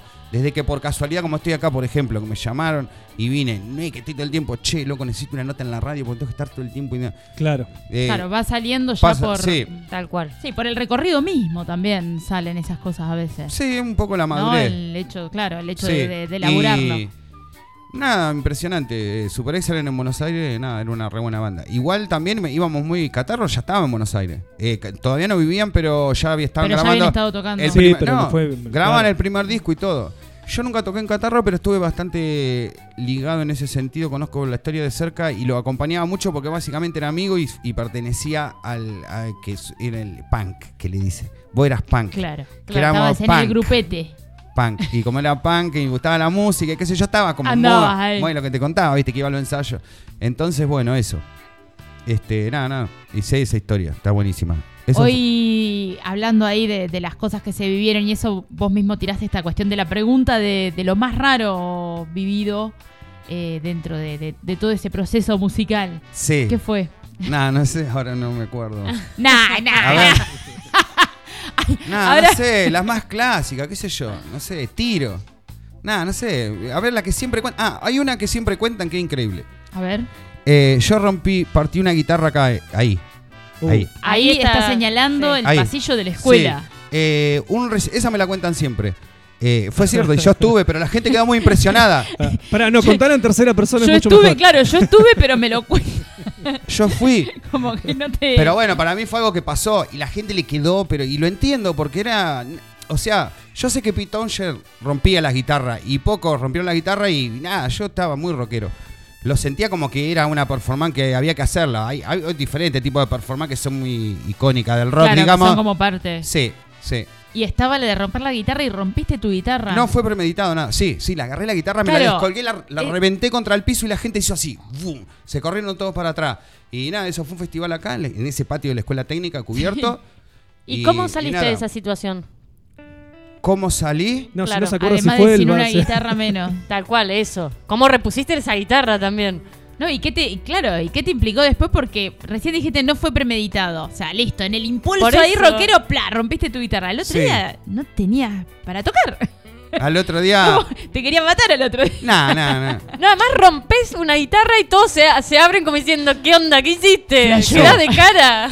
Al ¿Me otro entendés? día lo fui a buscar uno de los compañeros de la banda y le toqué timbre en la casa y me dijo, abrió la puerta y me dice, vos hiciste cualquiera, yo con vos no toco más. Y le digo, pero vos no te das cuenta, le digo, que lo que yo hice nos va a llevar a la fama. Todo el mundo debe estar hablando de esto hoy. Y me dice, no, lo que vos hiciste es cualquiera. Dice, yo no puedo subir nunca más a un escenario con una persona que hace una cosa como la que hiciste vos.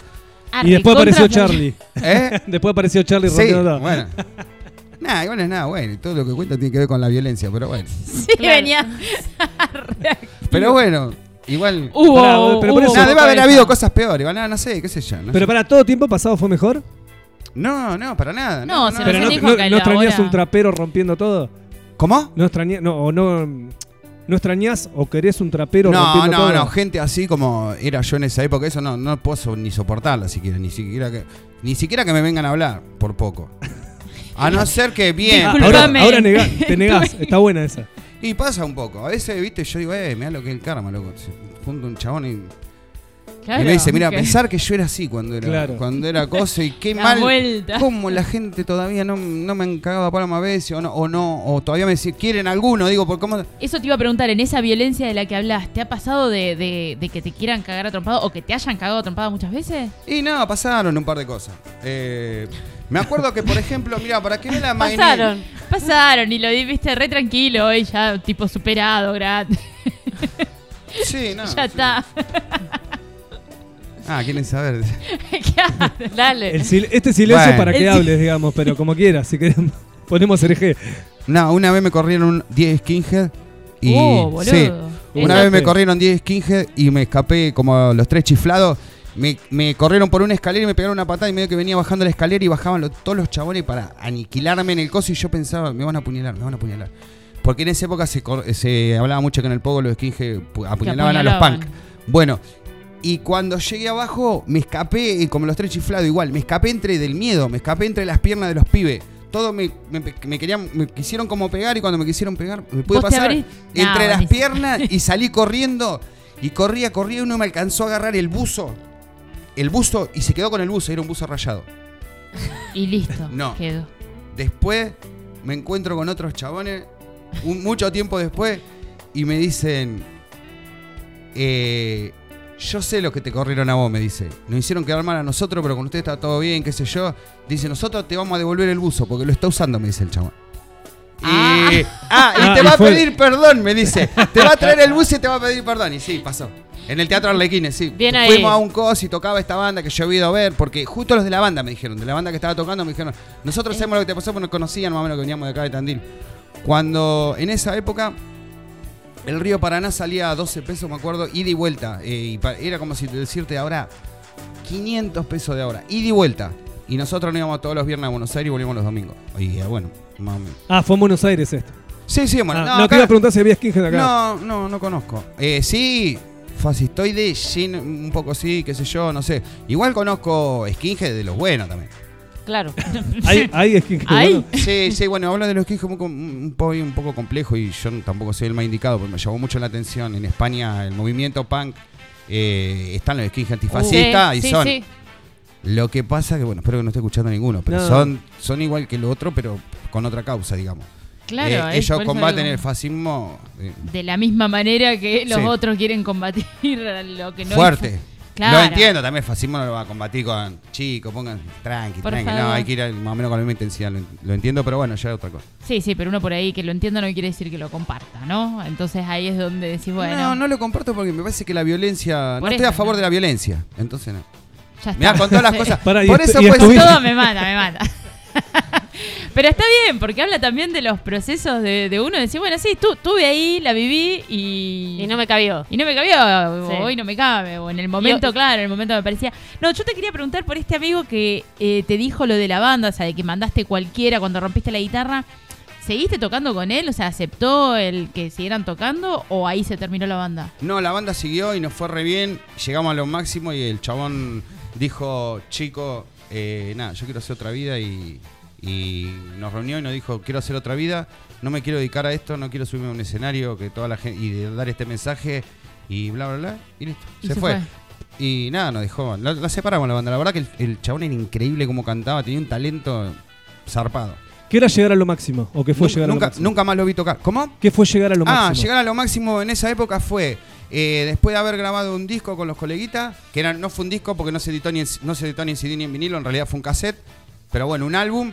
Eh, nos produjo Robert Selase, que el bajista de Los Violadores estaba haciendo un compilado para un sello de punk que iba a salir en CD en el año, no sé, debe haber salido en el 97, capaz, no, no, sí, 96, 97.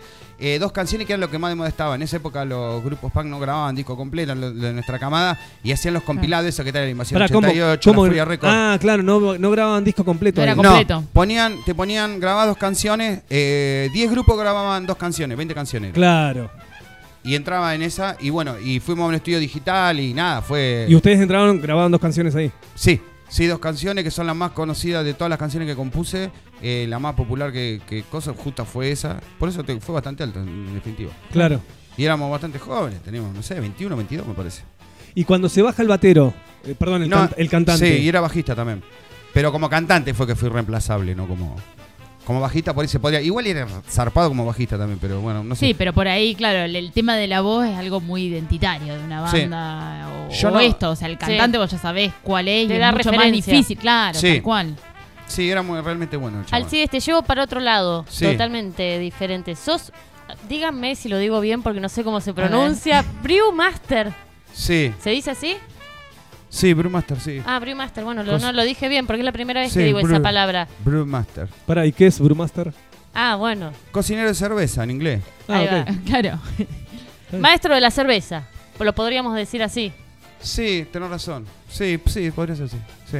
¿Cómo llegas ahí? Master, ¿qué hace, Master? Master. Master de la birra, te lo podría decir así. ¿Cómo llegué hasta ahí? Porque vi, eh, vi el proyecto que estaba de hacer una fábrica de cerveza, qué sé yo, y justo la cerveza artesanal me había picado un poquito el bichito y dije, che, bueno, ¿y qué, y qué onda? Y Así a como entraste al garage a ensayar con, con se va a hacer. Hola. se va a hacer la fábrica bueno y por qué no me- y quién le va a hacer la birra y no tienen que aprender a alguien y bueno enséñame a mí yo quiero hacer la birra Y te metiste de tenía- lleno. sí tenía el perfil igual ya venía eh, haciendo queso Eh, de- venía de elaboración que nada que ver ¿En dónde estabas haciendo quesos? en Donatilio. En, en queso Donatilio también de cuando empezó conocía eso también conocía de cuando empieza una fábrica una pyme viste que empieza no sé tres chabones una camionetita, un galponcito, se elabora algo, pero en serio, eh, no, no, no para hacerlo que para hacerlo posta. Sí, sí, sí, pero Por ahí que lleva un, tiempo de decir, bueno, más. logramos esto, se vende esto, compramos otro, Sí, otro cada material, seguimos, crecemos, tal en- cual, en claro, 10 ese años paso. Se va creciendo cada dos años más o menos hasta llegar a unos 10 que más o menos ahí se va cerrando y se convierte en lo que es- hasta donde llegaste. Como yo lo veo. Ahí, bueno, se puede seguir creciendo igual un par de años más, pero también llega hay como un desgaste de todo el equipo de que si, che, bueno, empezamos de cero, acá estamos bien todo, bueno, ahora vamos, Claro, mantengamos. mantengamos porque es trabajar, producir y todo eso y encima crecer.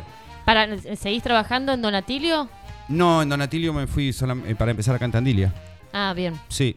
Y ahí empecé a estudiar eh, cervecería y nada, estaba buenísimo. Estábamos re entusiasmados y aprendimos bastante rápido y nada, tuvimos todas las posibilidades.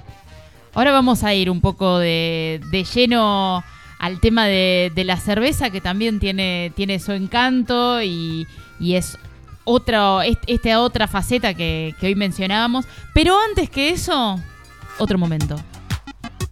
Berretín preguntón.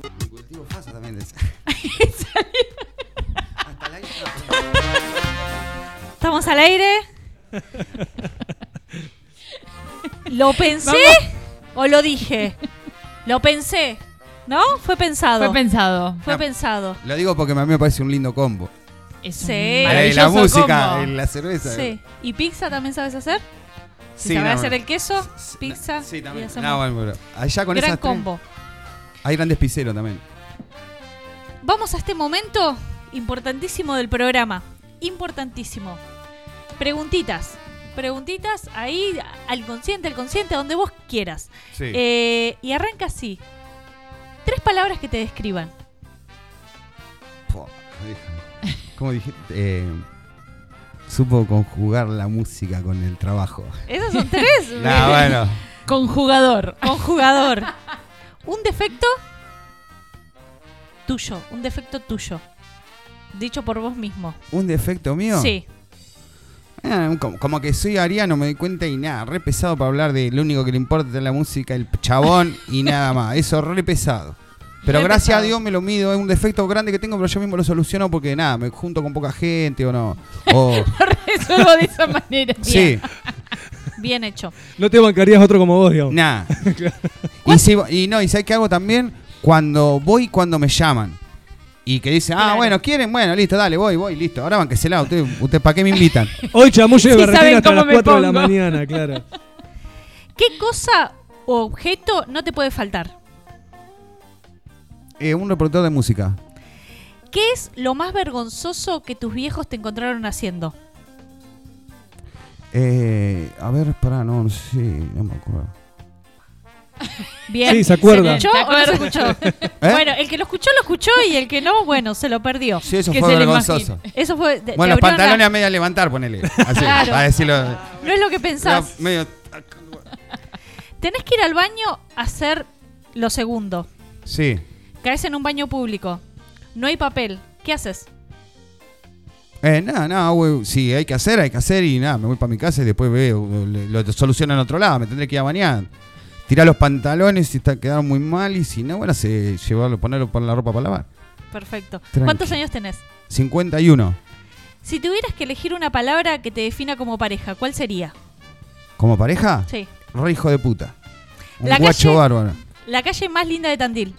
La calle, uh, qué bueno. Independ eh, ponele, nada, tengo una cosa que se llama Rodríguez. Y me gusta Independencia, pero... le- le- Es yo- cortita.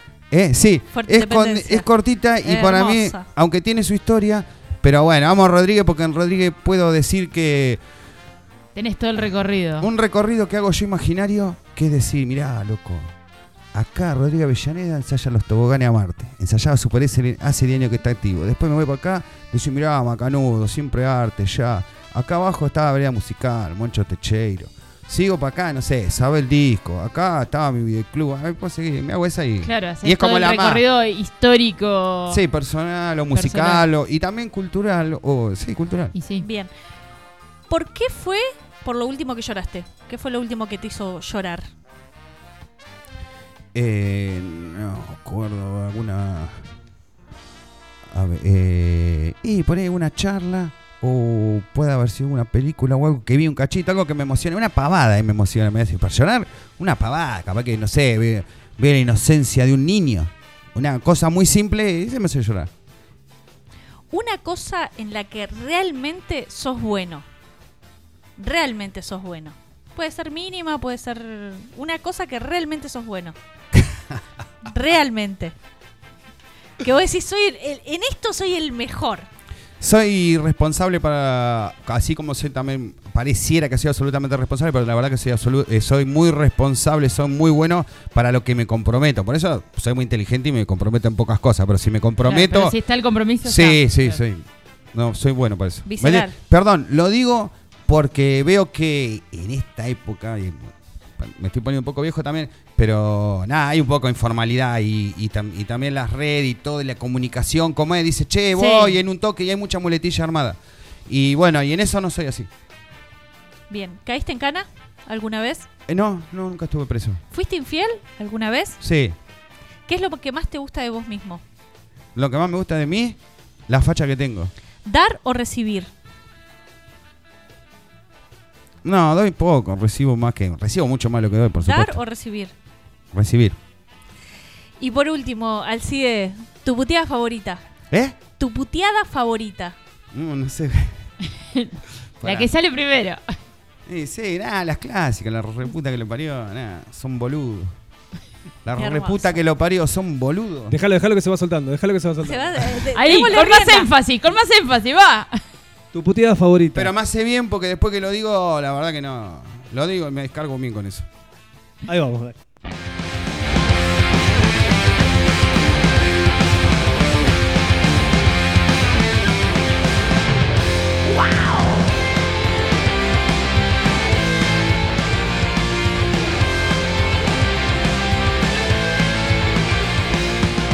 Tú, tú vive como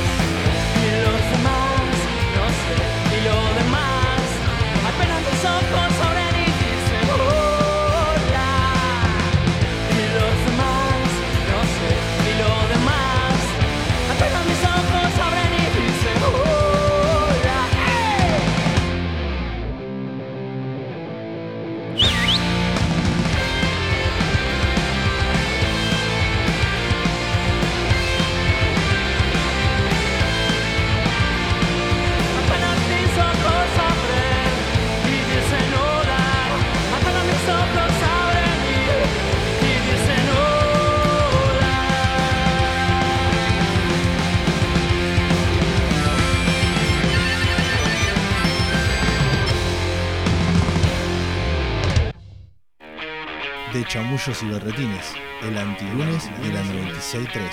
Quiero verte acá, es mi lugar.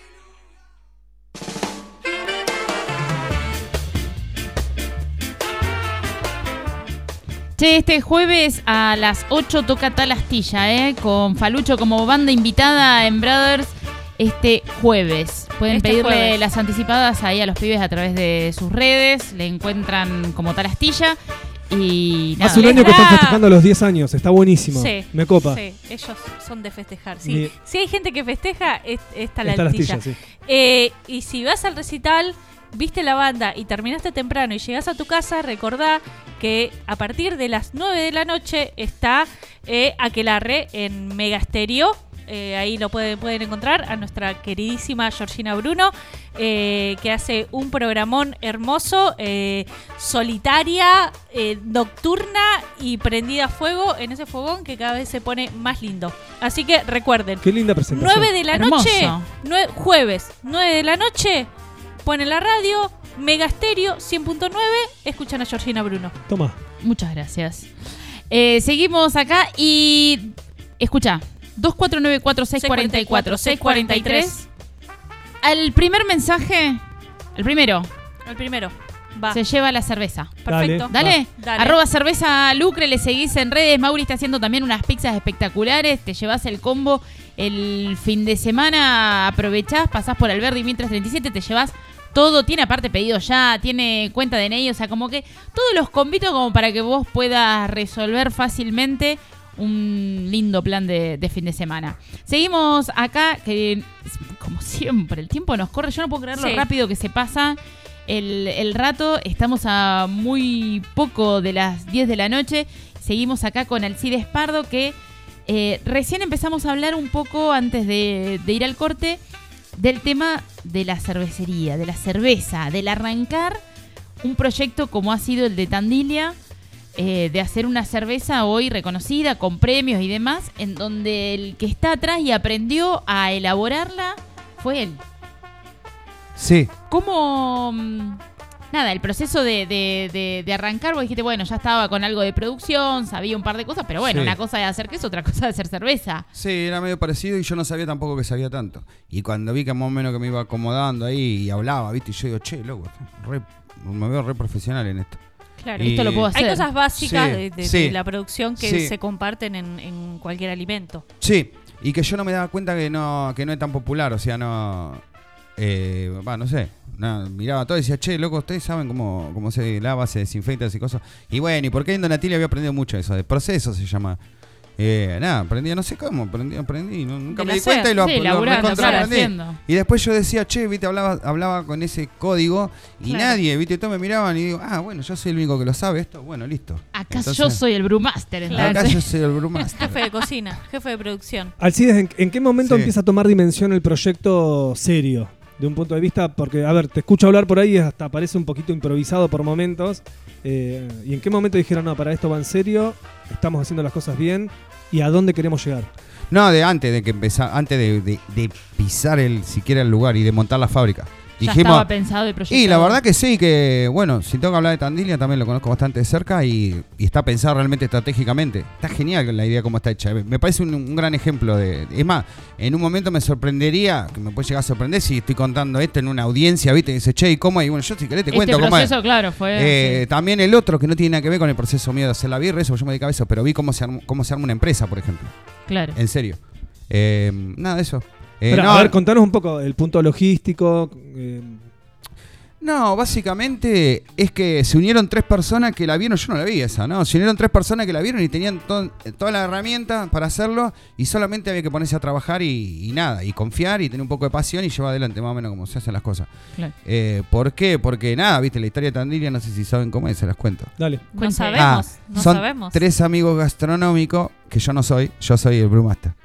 Bien. Son tres amigos gastronómicos que se asociaron para hacer una fábrica de cerveza en Tandil. Bueno, ahí estaba Cuárrimo, por supuesto, pero para tener, digamos, una, una nueva... Bueno, para montarse, digamos, en la movida que en ese momento estaba saliendo, que fue de haber sido en el 2015, que nada... Sí, que eh, arrancaba Claro. la gente a pleno a Explotó hacer un birra poco. artesanal, ¿no? Es como Sí. que dices, Y a consumirla. te subiste Sí. a la ola. Claro. Sí, en el momento justo. momento justo. Antes que cerraran las inscripciones. Eh, que también la vi venir a esa. Era ese el momento y por eso fuimos al- hasta el fondo de la cosa. No experimentamos nada, estudiamos todo antes y cuando estudiamos todo, a mí me toca la parte de producción, pero digamos todo lo que me rodeó de la empresa también, eh, nada, fuimos directo al negocio y primero hacer la marca, que era como lo más importante que había que hacer, que no fallaban los... Que te iba a decir, ¿no? Qué boludos que estuvieron ponerle tandilia. Sí, por eso está todo Sí. pensado. Como que explotaron ahí una, una relación directa con, con la ciudad que, que le genera, yo no- noto mucho de esta cuestión, ¿no? De que dentro de lo que es el turismo, Sí, también entra, que no es lo mismo por ahí que otras, como pasa, ¿no? Con cualquier marca que lleve el nombre Sí. de, de Eh, la ciudad, que de se la incorpora sí, sí, ya ten- a todo ese, a ese circuito. Es el oj- era el objetivo, representar Claro. en ese coso, porque veíamos que, no sé, bueno, estaba, viste, está Cañoli y los salamini, Donatilio los quesos, ¿qué falta? La birra, bueno, eh, eso. ¿Ese era el objetivo al inicio? Y sí, simple, básicamente sí. No, pero no es básicamente, digamos, estaba es pretencioso. Estaba, estaba Sí. No, no, no es fácil. Sí. Pará, a ver, modestia aparte, porque está buenísimo lo que hicieron y, y como consumidor lo digo, Gracias. eh, no es tan fácil. Llegar, montar una marca, hace 7, 8 años que están, sí, eh, lideran, si querés, el mercado de acá de la, de la birra, es un mercado que Sí. va creciendo cada vez más, digamos, no, no, no es así tan simple, me parece, no sé, yo que lo veo de afuera. No, no es para nada simple, pero justo estaba todo, ¿eh? como, era como un buen grupo de rock, viste, que estaba, había un buen batera, un buen... Estaba, Estaban tenía- las condiciones cosas. dadas. Sí, bueno, para- Y tuvimos que trabajar muchísimo. Eso no lo dejamos nunca de lado porque no fue, fa- no fue fácil. No fue más fácil que nadie. No fue nunca más fácil que nadie. Pero sí que los monstruitos que había ahí eran todos re como empecinados, o no sé cómo decirlo, y nada, y nos comíamos cosas. Y bueno, yo ten- pienso que tengo pasión por esto, y a veces se los digo a algunos. Le digo, yo soy, porque a veces te dicen, te agarran uno que re de la birra, pero de lo mucho más arriba y te dice, porque para hacer cerveza hay que tener pasión. Y digo, yo, yo tengo pasión. Yo la tengo, digo. Sí, sí, ya, ya sé, me dicen, ya sé, yo sé que va a tener pasión. Así de- y como. Se nota, ¿no? como cocinero, ¿cuál es la, la diferencia? O me imagino vos que, que tuviste y que te pasó. Digamos, una cosa es cocinar para 20 personas, 20, sam- 20 amigos, Sí. y otra muy distinto es para una cantidad de litros que me imagino yo que era el objetivo de producción que ustedes habían fijado al año. Si se habían Sí. fijado algo así, no lo sé. No, estaba acostumbrado por lo que te digo de Donatilio. Donatilio ya era una marca grande y hacíamos los quesos para todos los supermercados, para una para un público y sabíamos que cómo hacerlo. Ya sabía porque la devolución era buena también. Los quesos sabían- se- están buenísimos los quesos de Donatilio. Eh, bueno, eso, entonces ya Claro. sabía. Nunca nunca supe hacer cosas de- así chiquitas. Por ejemplo, lo curioso de mi historia de Brewmaster es que yo nunca fui homebrewer. Que el, el- la Pará, tabla pará, de- explicanos, la- explicanos de esas nanos. eh, Casero. El, el cervecero casero. O sea, el brewmaster se convierte siendo homebrewer, sos homebrewer, y después lo lleva a una escala. Claro. a hacer cerveza, la probás con tu amigo, llevate un proceso, y después saltá a la fabriquita, la, la- la que es chiquita todavía. Claro. Y, ¿Con y- cuántos litros arrancaron ustedes ahí? No, con 15.000 por mes que era un disparate. La gente Ya se de reía. una Sí, con sí, 15.000. 15.000 o sea, la primera vez que cocinaste birra vos hiciste No, no, no, 15.000. no. Me- estoy hablando mensuales. En el mes. No, eh, pero mes. Bueno, bueno, pero igual en el mes. Pero así ponele, te digo, un, un hito. Ya, claro que bastante guacho para hablar de mí. Pero yo me acuerdo que un día hice 2.000 litros de cerveza y yo dije, un día hice 2.000 litros de cerveza de un estilo y dije, che, acá en Tandil nunca hice 2.000 litros de cerveza. Este es el momento histórico. En el, en el tiempo, en ese momento. No lo noté, Claro. nada, me lo guardé para mí. Dije así, pero. eh, y parece la decía alguno. Decía, che, hoy, ¿cuánto hiciste Este- hoy de birra? 2.000 litros. Le digo, te digo una cosa, en Tandil nunca nadie había hecho hasta el día de hoy 2.000 litros. En toda la historia de Tandil, la cerveza es un punto importante en la cultura de los pueblos, digamos. Sí. O sea, esto va a quedar. Yo sé que. Perdóneme que lo diga. Pero yo fui a la, a la fábrica Pilsen Urkel que empezó en 1500 y está la foto del primer Brewmaster. No sé lo que parece el chabón. Tiene. Parece que tenía este, 25 años. Un viejo, parece que tuviera como 50. Bueno, a lo que voy. Quiero mi foto ahí, dijo. En la historia. Es una, es una forma sutil de decirle a los Las compañeros. autoridades de la ciudad, a ver si. Cuando la fábrica te- cumpla 100 años, eh, que la marca cumpla, porque esta marca va a cumplir 100 años. O sea, yo lo supe al principio, ¿no? Y dice, che, bueno, pero capaz que le va mal y, y no, ni yo sabía que no, no iba a ir mal. Y ahora ya sé que como está afianzado, nada, va a ser una de las marcas de acá de la ciudad. Eso. Y probablemente puede llegar a durar 100 años. Y cuando, bueno, cuando cumplan 25 o 30, se va a hacer como una cosa ahí, van a decir, che, y... Acá, este de la fotito. ¿Quién hizo la birra? Yo cociné todas las birras de que empezó, de la cocción 01, vamos a poner el lote 542 y la hice de. Nada, nada. o sea, somos un equipo, igual estoy hablando. eh, cuando ustedes hablan de, de- de- del Brewmaster, o sea, de somos un equipo, yo me pongo más. No, hoy estamos hablando con vos de vos. Claro. El resto después vendrá, Sí, pero- son, son decorados. Hoy son Pero que decorados. quede bien claro que. Que la cerveza y toda la marca y todo funciona, no porque yo soy el, porque es por, por No, mí. no quedó claro eso. Es no quedó e- claro. Es un no, no, no, es un equipo, es un equipo. Yo me dedico a lo mío y lo hago bien, eso es lo que quiero recalcar. Acá lo que quedó pero claro es que el monumento. agrupa muchas El cosas. monumento, sí, ahí, ahí enfrente de la plaza. Alcides, te iba a consultar. Hoy, eh, es- es- está bueno quizás eh, hablar con el diario del lunes, digamos, se ve todo el Sí. éxito. Eh, ¿Cuántos fracasos tuvieron que pasar para llegar a ese éxito? ¿Cuántos fracasos? No, no los conté. No los conté, pero tuvimos muchos fracasos. No como producción, sino como equipo de laburo, digo. ¿eh? Nada, tuvimos todos los fracasos, todos, los que ¿Sí? hay que tener, todos. Sí, sí, por supuesto. Sí, todo, pero lo que pasa es que cuando tenés el espíritu ese que decís, che, bueno, esto fue un re fracaso y bueno, mañana venimos otra vez, vamos a descansar y mañana venimos y empezamos vuelta, ¿qué va a ser? Como ha pasado. Sí, Pero quizás me parece que en el, en el tiempo, digo, no, no lo arrancaste con 20 años, que por ahí, no sé, el fracaso a veces es como oh, más, más fuerte y rotundo. Me parece que ya también el hecho de haber tenido otro montón de experiencias, una edad Sí. en la que uno aprende un montón de cosas, me parece que uno ya entiende que el fracaso es parte del proceso. sí, sí, Entonces, sí. Es esto que decís, bueno, nos saludamos, uh, la puta madre, mañana volvemos y arrancaremos de vuelta. ¿Qué se le va a hacer? Sí, Sí, ahí no, está la Hay otra mirada. Lo que sí que no permitiría que volvamos a cometer el mismo error porque ya sabemos cuál fue el error y bueno, antes de, de pa- seguir para adelante no vamos a caer en la misma. Eso, esa- a ese nivel no, no ser cabeza dura. Claro. Bien. Vamos, ¿Lo tenés ahí? Ah, no, quiero, quiero que se acuerden 2494-644-643. Eh, estamos regalando el litro de cerveza Lucre, ¿eh? así que manda tu mensaje si aún no lo hiciste. Eh, ahora Lucho nos va a decir a ver si hay mensajes, pero mientras tanto, esto. Berretín Preguntón. Un saludo para el Mauri. Ahí, grande Mauri, que siempre está prendidísimo del otro lado. Y seguimos acá Perdón. ahora. Una cosa, estamos al aire, ¿no? Estamos al aire. El Mauri también podría ser la misma cosa. Supo conjugar el trabajo con su pasión. También toca la guitarra y hace También, cerveza. eh, tal cual. Sí, y somos amigos, y somos amigos de la primera época. De... De venir haciendo De esto que te música hace un montón. Sí, sí, lo conozco. Él tocaba, es de mi época en ese sentido.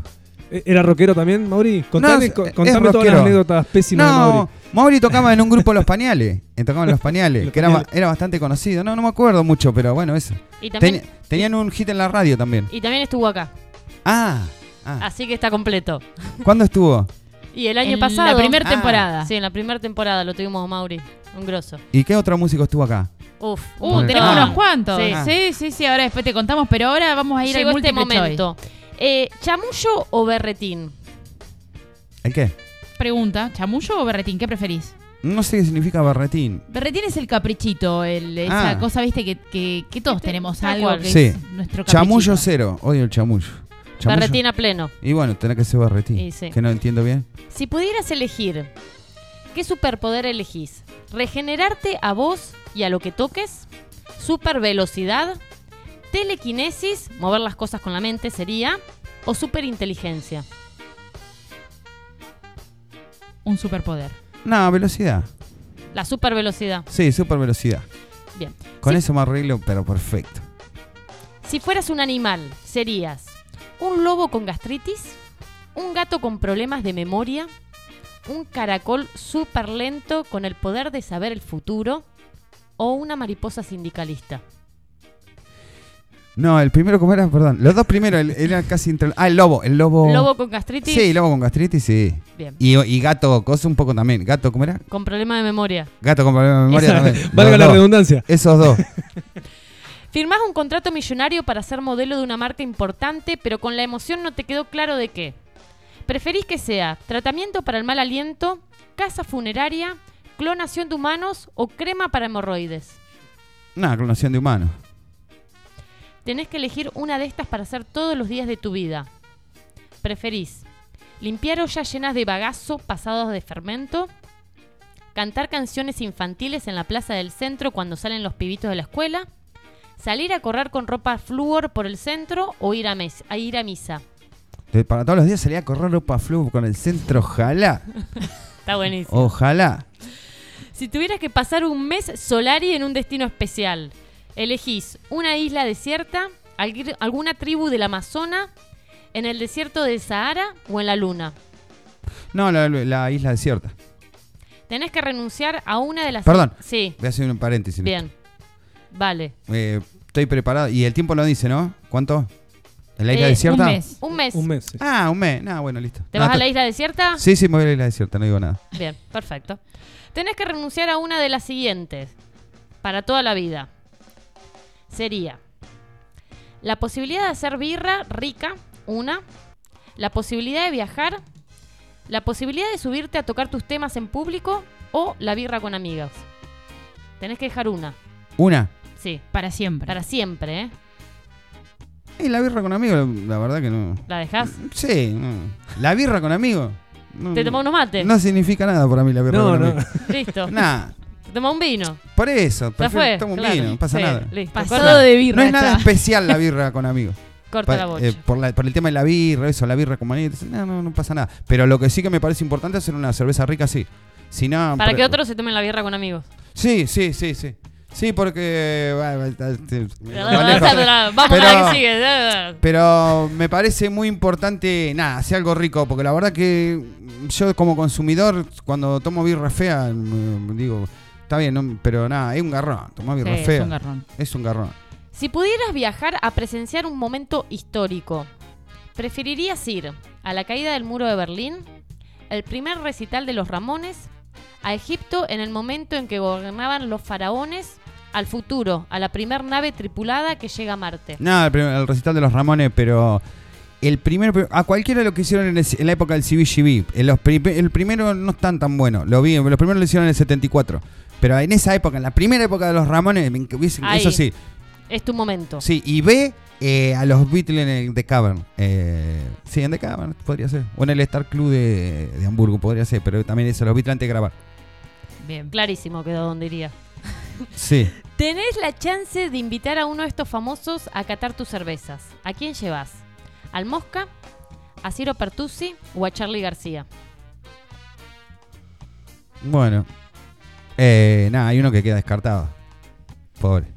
Charlie me encantaría, pero yo creo que Charlie García no podría. tom- No, no, no sé, no, no, no. No Charlie- podría catar nada. Y nada, el Mosca un capo, muy capo. El, el Mosca la birra. El Mosca es lo más grande que hay. Y aparte me parece una persona muy lúcida. También estoy rescatando mucho eso del Mosca, que parecía una- un pibe que en un momento era como la destrucción. Que le iba a quedar- Como que dos minutos iba, iba a fondo al precipicio para destruirse. Y la verdad que lo veo, es tan increíble. Repuntó. Me encanta, sí.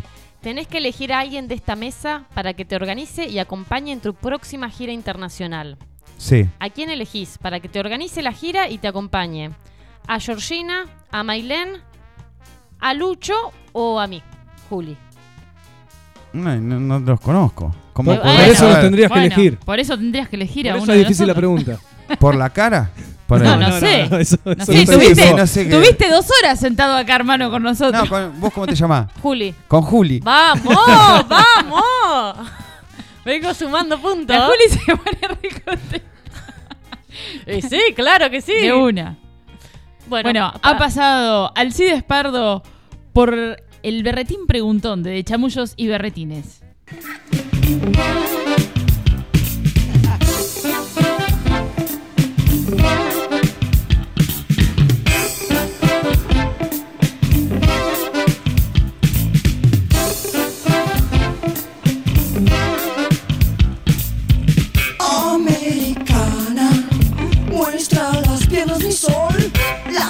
Latina y sana. Yo quiero pasar por vos, bendita pluma que con la creación me inspiras. Dale a mi tierra la canción que alegre al corazón. Si no podés cambiar, vas a pasarlo mal, mi amor afloja.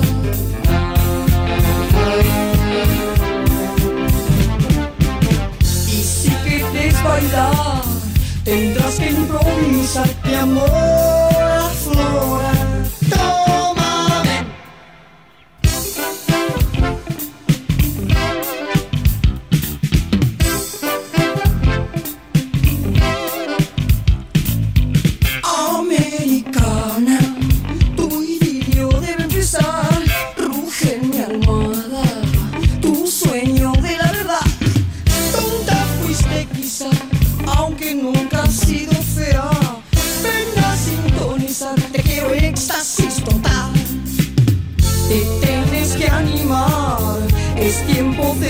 De cambiar, mi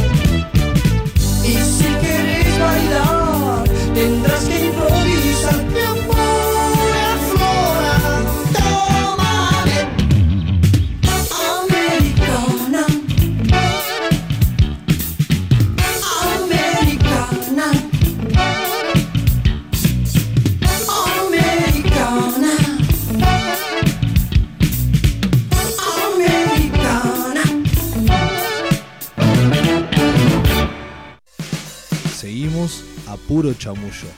De chamullos y berretines, de Radio Nitro.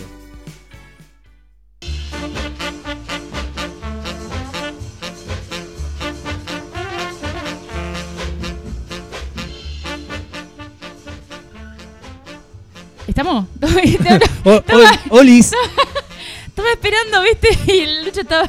La orden. Sí, la orden. Estaba claro. la luz prendida todo, pero necesitábamos la orden Necesitamos la oficial orden, de la cara ahí de Lucho diciendo. Sí, sí, por supuesto. Lo que pasa que me dejó, hay un mensaje acá que manda Emilio. eh, dice, un grande Alcet, soy el hermano. Dice, es mi ídolo.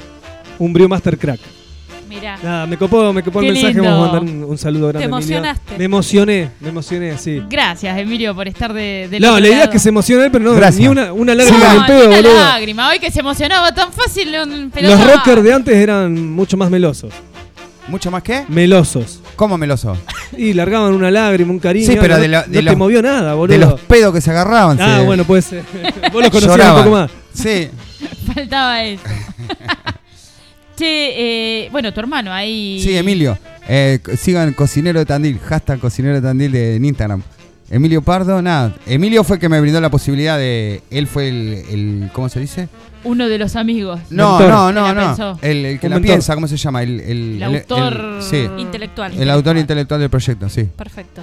Qué bien, ahí Y saludos. fue precursor de también entrar cerveza artesanal a Tandil.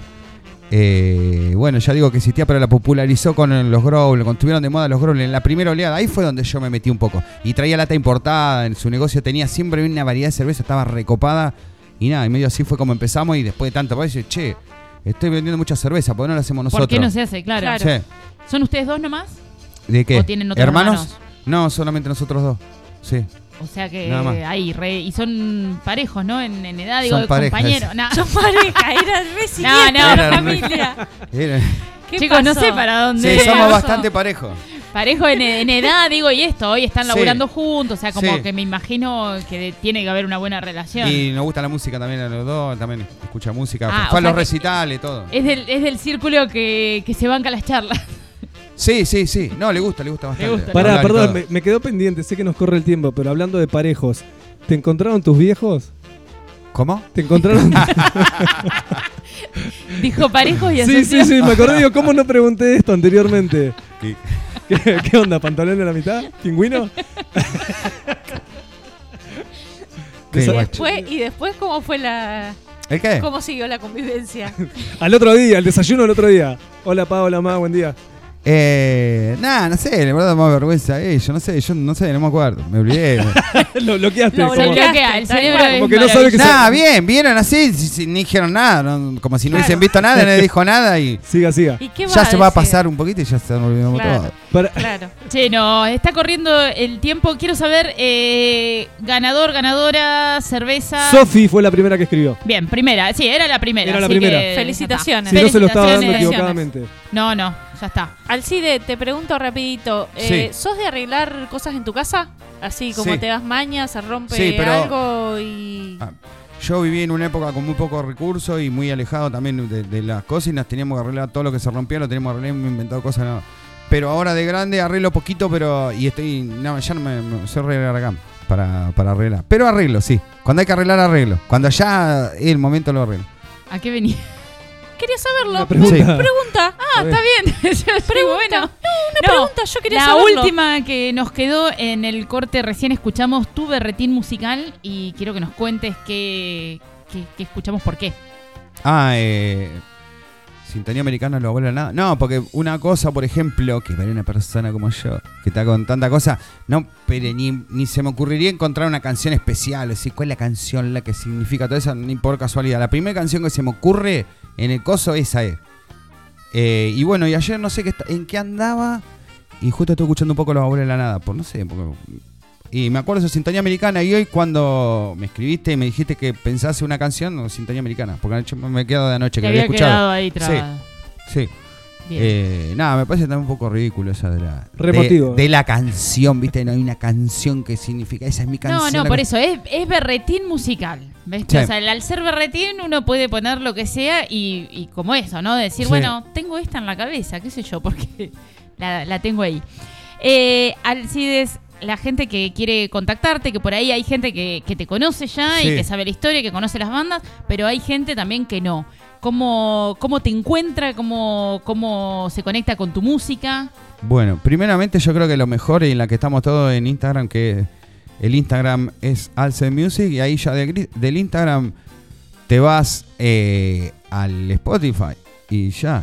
Y listo. Y sí, sí. Y está el video en YouTube, el video en las redes que es bastante nuevo. Nada, y ahora va a salir otro más. Pero básicamente desde el Instagram de Alce Music está todo. Perfecto. Sí. Ahí entonces te encuentran. Alcides, muchas gracias. Bueno, chicas, gracias. Una masa. Gustazo. Lo mismo. Gracias. Esto ha sido todo por hoy, gente. Alcides Pardo pasó por los micrófonos de De Chamullos y Berretines. Nosotros nos reencontramos el próximo lunes a las 20 horas por acá, por Radio Nitro. Luciano Torres, Julieta Raviti, Mailén Gómez y Georgina Bruno somos De Chamullos y Berretines. Chau, chau.